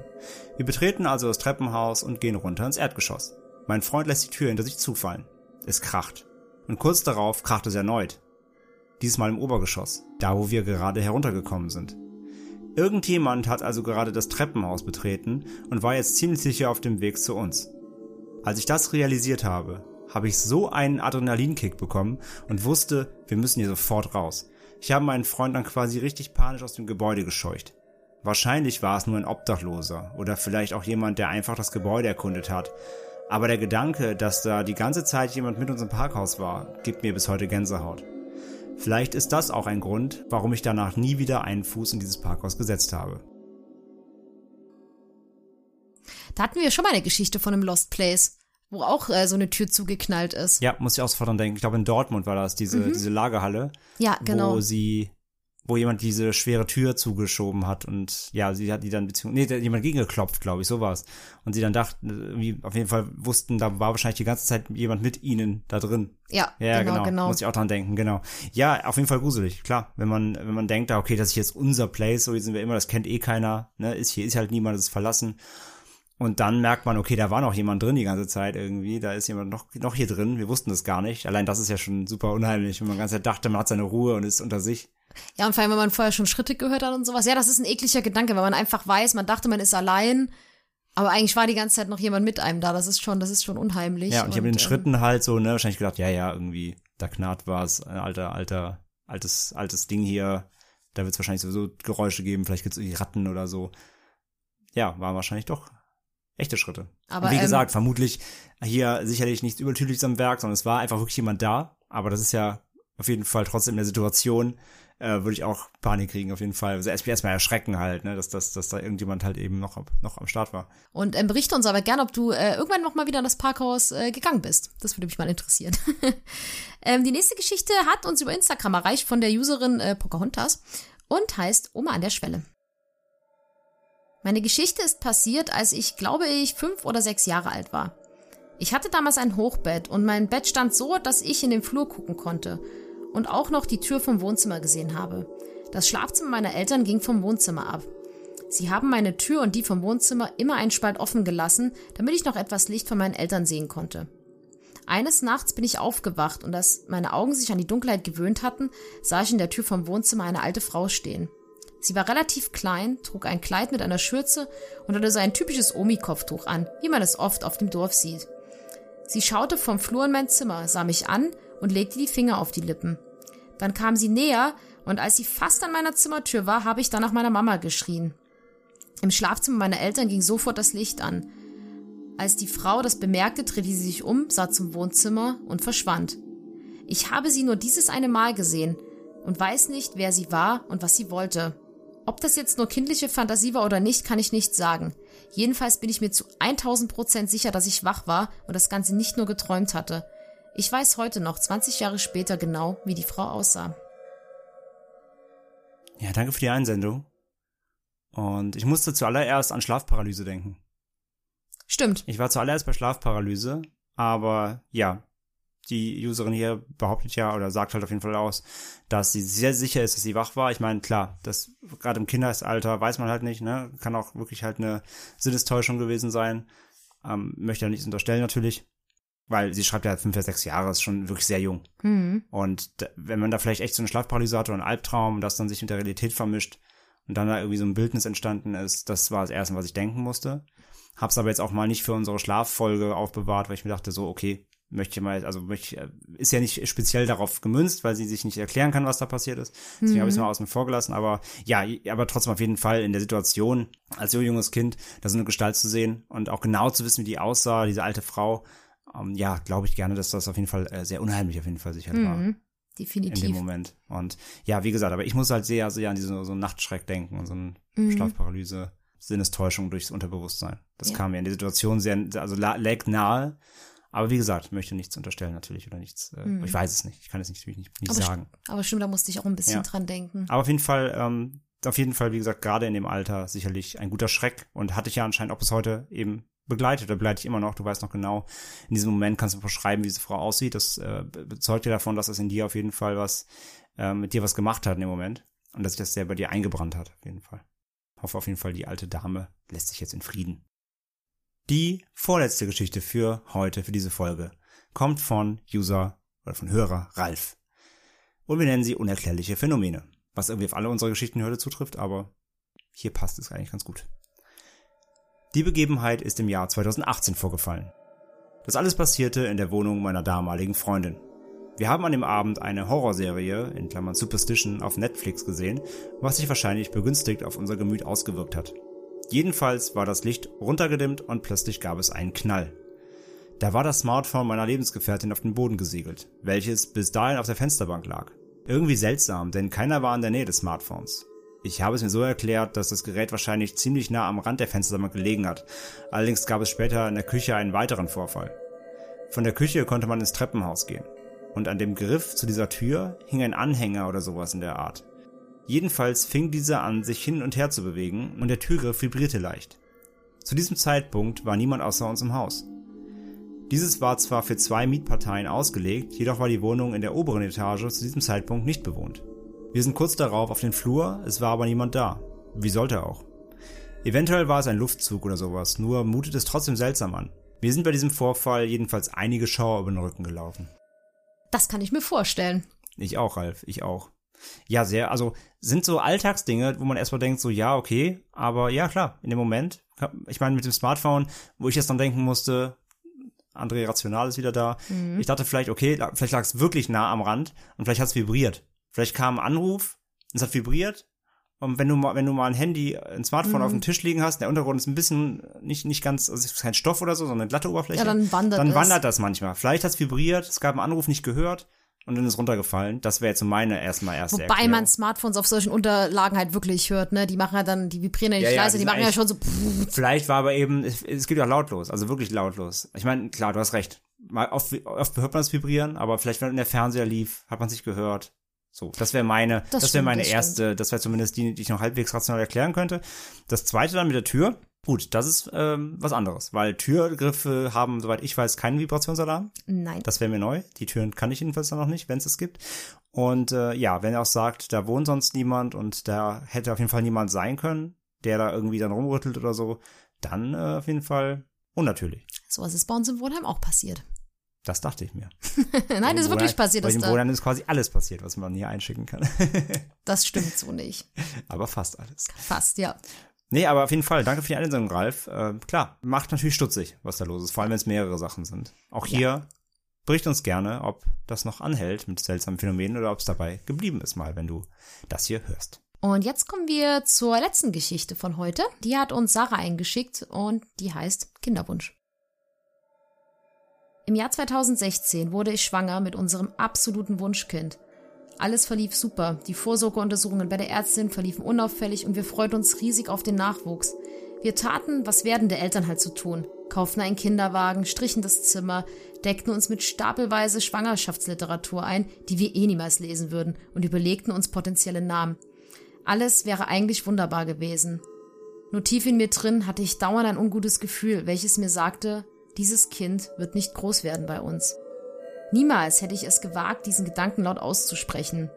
Aber ich hatte dieses tiefe Gefühl und konnte es weder verleugnen noch verdrängen. Irgendwann um die 13., 14. Woche herum hatte ich einen Riesenstreit mit meiner kompletten Familie, weil sie mich auf einem Familienfest alle damit konfrontierten, dass sie sich Sorgen um mich machen würden. Sie vermuteten eine Schwangerschaftsdepression, denn man würde mir anmerken, dass ich pessimistisch sei und mich nicht auf das Baby freute. Das riss mir den Boden unter den Füßen weg wie sie so etwas glauben könnten. Ich freute mich auf das Baby, so sehr wie auf noch nie etwas zuvor. Ich hatte auch eine tolle Bindung zum Kind. Trotzdem wurde das Gefühl, dass etwas nicht in Ordnung war, immer stärker. Ich fühlte mich innerlich total zerrissen. Mehrmals suchte ich meine Ärztin auf, dass diese nach dem Baby sehen sollte. Jedes Mal war alles in Ordnung. Und auch die Ärztin verlor langsam ihr Verständnis für meine Angst. Meine Hebamme bekniete mich, ich solle mich entspannen und an mein Baby glauben. Ja, selbst mein Mann wurde mit der Zeit etwas ärgerlich und es gab immer öfter Streit. Es war mir mittlerweile egal und ich hörte auf, über das Thema zu sprechen und quälte mich von Frauenarzttermin zu Frauenarzttermin. Danach ging es mir eine Weile lang gut, wenn ich das Herzchen des Babys fröhlich hüpfen sah. In der 20. Schwangerschaftswoche musste mein Mann dienstlich verreisen. Was sehr schade war, denn genau in dieser Woche hatte ich das zweite große Screening bei meiner Frauenärztin. Da ich dort nicht alleine hin wollte, bot sich meine Mama an, mit mir zu kommen, was ich dankend annahm. Wir stiegen beim Arzt aus dem Auto und auf dem Parkplatz waren drei schwarze Raben, die gerade Würmer aus einem feuchten Boden zogen, weil es geregnet hatte. Ich weiß bis heute nicht, was über mich kam, aber aus mir kam ein Satz, den ich niemals absichtlich hätte sagen können, weil er mich gleichermaßen abstößt wie befremdet und nicht zu mir und meinem Wesen passt. Noch heute läuft mir ein kalter Schauer über den Rücken, wenn ich an meine Worte denke aber ich habe ihn laut und deutlich gesagt. Das sind Todesraben. Ich werde den Blick meiner Mutter nie wieder vergessen. Eine Mischung aus Wut, Fassungslosigkeit und Unverständnis. Sie schrie mich an, ich solle sofort aufhören, so einen Scheiß zu reden. Sie würde sich freuen, jetzt dein Enkelkind im Ultraschall winken zu sehen. Und ich solle nicht alles verderben. Sie sah kein winkendes Kind im Ultraschall. Mein Sohn war tot. Unser Kleiner kam fünf Tage später im Krankenhaus natürlich zur Welt. Als wir ihn zehn Tage später beerdigten, erlebten wir wieder Dinge, die ich nicht für möglich gehalten hätte, die aber gleichermaßen seltsam, aber auch wunderschön waren. Den ganzen Tag hat es in Strömen geregnet. Wir hatten bunte Luftballons dabei. In dem Moment, wo wir sie aufsteigen ließen, riss der Himmel auf und die Sonne schien auf das kleine Grab, wie ein Spot auf einer Konzertbühne. Um uns herum regnete es, nur wir standen im Trocknen. Wir hatten von der Trauerbegleiterin eine schöne Kerze bekommen, die wir auf das Grab stellten. Und obwohl es windig war, ging sie nicht aus. Alle anderen Kerzen um uns herum waren längst erloschen. Nur diese kleine Kerze mit dem bunten Regenbogen brannte. Ich war abends noch einmal allein am Grab und es war nichts übrig, außer dem Metallplättchen vom Docht. Sie war trotz Sturm und strömten Regen, der noch kam, komplett heruntergebrannt. Seit diesem Erlebnis weiß ich, dass ich nicht nur eine super tolle Bindung zu meinem Sohn hatte und habe, sondern auch, dass er irgendwo da draußen noch ist. Wir reden oft miteinander und, um dieser Geschichte noch ein schönes vorläufiges Ende zu geben, er hat uns im Folgejahr ein Geschwisterchen geschickt, das gesund und munter zur Welt kam und mittlerweile mit mir jede Woche bunte Blumen zum Grab bringt. Und noch ein kleines Wunder am Ende. Laut heutigem Stand ist es mir nicht möglich, ohne Medikamente ein gesundes Kind auf die Welt zu bringen, weil ich auch eine Autoimmunerkrankung habe. Die Chancen laut meiner Ärzte liegen bei weit unter einem Prozent. Das wussten wir bei beiden Kindern nicht. Trotzdem hat es unser zweiter Sohn geschafft, ohne Probleme und mit viereinhalb properen Kilo zu uns zu kommen. Ich hatte in dieser Schwangerschaft auch keine Sekunde Angst oder Zweifel, weil ich wusste, dass diesmal alles gut gehen würde. Ich bin mir sicher, dass wir gewaltige Hilfe von seinem großen Kleinbruder im Himmel hatten. Man muss dazu sagen, ähm, ich glaube, es ist mir noch nie so schwer gefallen, eine Geschichte vorzulesen, weil das, glaube ich, so die unheimlich persönliche Geschichte ist, die mich äh, gleichermaßen am traurigsten gemacht hat, aber auch zeitgleich dann am Ende doch ein bisschen zum Lächeln gebracht hat. Und äh, als ich jetzt gerade fertig war mit Lesen, normalerweise springt einer von uns beiden immer sofort ein und wir reden dann darüber, aber Andre und ich haben uns gerade einfach 20 Sekunden schweigend angeguckt. Wir müssen kurz eine Pause machen, ja. Ja. Vielen, vielen Dank, Sarah, erstmal für deine Geschichte, für deine Einsendung, für deine Offenheit, für dein Einblick in dein privates Leben hier mit dieser Einsendung und äh, ja, wirklich, wirklich eine sehr, sehr emotionale Geschichte, eine schöne Geschichte, eine trotzdem auch natürlich auch ein bisschen spookige Geschichte, was dann da vorgefallen ist danach, aber es ist natürlich alles eine, eine positive, ein positiver Ausgang dann im Endeffekt für dich. Natürlich äh, gerade auch die Vorzeit und dann auch die, die Zeit danach sicherlich sehr, sehr schwer und es tut uns auch wirklich sehr, sehr leid, was dir da passiert ist, aber am Ende des Tages äh, seid ihr ja jetzt wirklich eine glückliche Familie, sogar noch mit mit Bonus, mit glücklicher Fügung noch sogar, die du ja, ja hier als, als, ja, quasi als Begleitung, als, als Geschenk gesehen hast von, ja, mit Unterstützung, wie du geschrieben hast. Das fand, fand ich sehr, sehr süß. Und ja, wirklich eine, eine sehr, sehr aufwühlende und, und ähm, zunächst, zunächst sehr düstere Geschichte. Also der Anfang ist ja sehr, sehr verzweifelt und ja, auch wie du schreibst, dass du dir nicht erklären kannst, wie du diesen Satz aussprechen konntest. Also irgendwie hattest du ja eine Vorahnung, die also sowieso halt durch die Bindung zu, von der Mutter zum Kind ist ja sowieso generell, bezeichnet man ja als was sehr, sehr Starkes, was sehr, sehr, was man auch, äh, wo Gefühle auch übertragen werden. Und du hattest hier anscheinend ja irgendwie schon eine, eine, eine Vorahnung, die noch kein anderer gesehen hat. Ja, und deswegen, ich habe ja ein paar Jahre im Krankenhaus gearbeitet und ich äh, habe beim Lesen bin ich wirklich wütend geworden, als ich auch gelesen habe, dass die Ärztin da so gar keine Verständnis für diese Angst hatte, weil ich immer der Meinung bin, so Ängste sind immer begründet. Und klar, ich habe ja auch als Krankenpflegerin gearbeitet und klar hatte man manchmal auch Patienten, die dann halt wirklich Angst hatten, weil irgendwas war, was das hatte man häufiger, dass manche Patienten gar nicht erklären konnten, warum sie vor Dingen Angst hatten. Und manchmal, es gebe ich auch zu, hat man innerlich auch gedacht, so, oh mein Gott, bitte hab doch nicht solche Angst, es ist doch alles gut. Aber ich finde halt, man sollte solche Ängste immer ernst nehmen und es tut mir wahnsinnig leid, dass du sowas erleben musstest und ja, sowas auch durchmachen musstest, dass dann halt Leute wütend waren. Ich, es ist klar, man, man möchte sowas nicht hören. Natürlich, die Familie denkt sich, hey, nach der, man sagt ja so, nach der, nach der zwölften Schwangerschaftswoche ist es ist so die, ich nenne es jetzt mal kritische Phase überschritten. Vorher kann da ja sehr, sehr viel passieren. Und klar, in seinem um im Umfeld freut sich natürlich jeder auf, auf ein Kind. Und ich glaube, da möchte man gerade von so einer Mama, ja, das ist ja so dieses, was aber die Gesellschaft dir auch vorgibt. So, ja, du musst ja total happy sein und du darfst gar keine bösen Gedanken haben und sollst nicht pessimistisch sein. Aber ich finde, solche Vorahnungen sollte man, ja, man hat sie ja nicht, man hat sie ja nicht umsonst finde ich. Und deswegen freut es mich aber umso mehr, dass du jetzt einen gesunden zweiten Sohn auf die Welt gebracht hast, mit Unterstützung vom ersten. Und ähm, dass da alles gut gelaufen ist und vor allen Dingen, dass du diese Schwangerschaft dann auch, ich sag mal, vermutlich auch ganz anders genießen konntest. Mhm. Wenn du einfach diese Vorahnung nicht hattest, dann glaube ich, dann geht man auch da viel, viel sicherer rein. Und ähm, ja, die Geschichte hat mich sehr, sehr berührt, muss man sagen. Also das war, also finde ich, also persönlich die emotionalste Geschichte, die wir hier vorgetragen haben. Für mich zumindest persönlich. Deswegen haben wir sie auch als Abschluss genommen. Und ähm, es ist schön auch zu sehen, dass ihr dann ja noch diese kleinen Wunder auch dann bei der Beerdigung erlebt hat, sei es jetzt mit dem kleinen Lichtkegel oder der Kerze. Das freut mich alles sehr ähm, zu lesen, dass ihr dann so ja auch bei so einem schweren Abschied trotzdem noch eine, ich nenne es jetzt mal, schöne Erfahrung machen konntet und dass ihr jetzt ja einen zweiten gesunden Sohn habt. Und ähm, da wünschen wir euch natürlich alles, alles Gute. Ja, und auch allein das Wunder, dass mit deiner Autoimmunerkrankung, dass es trotzdem alles ähm, so geklappt hat. Das ist dann manchmal einfach wirklich ein Wunder und eine glückliche Fügung. Du wusstest, ihr wusstet es ja auch einfach nicht. Ne? Ihr habt es ja einfach nicht erst im Nachgang erfahren. Und ja, umso schöner, dass es dann funktioniert hat. Also vielen Dank nochmal an dich. Ja, und damit sind wir am Ende unserer heutigen Episode von Unheimlich Persönlich. Das war die fünfte. Und seid nicht traurig, wenn eure Geschichte heute nicht rangekommen ist. Wir haben noch unfassbar viele in der Rückhand und äh, wir werden gucken, dass ja vielleicht dieses Jahr noch mal eine kommen wird. Ja, dieses Jahr wird wahrscheinlich eng. Wir haben jetzt noch auf jeden Fall im Dezember noch die, das Traumspezial, Schlafspezial, was jetzt wirklich, wirklich kommt. Wir warten noch gerade auf ein Interview jetzt, was wir führen möchten dafür mit einem Schlafwissenschaftler. Das wird dann richtig spannend, die Folge. Und dann wird es, glaube ich, ein bisschen eng, weil wir wollen ja auch nicht zwei quasi so persönlich hintereinander bringen. Dann soll ja ein bisschen Abwechslung dabei sein, aber Anfang nächsten Jahres ähm, schauen wir dann, dass wir dann die nächste dann nachschießen. Und ja, wie Franz gerade sagt, das, das schreiben wir euch auch eigentlich immer per E-Mail, wenn wir euch antworten, dass ihr euch ein bisschen gedulden meistens müsst, bis die Folgen, äh, bis die ähm, Geschichten dann in den Folgen landen. Aber es wird auf keinen Fall eine fallen gelassen, wenn wir euch antworten, dass wir die aufnehmen, dann machen wir das auch.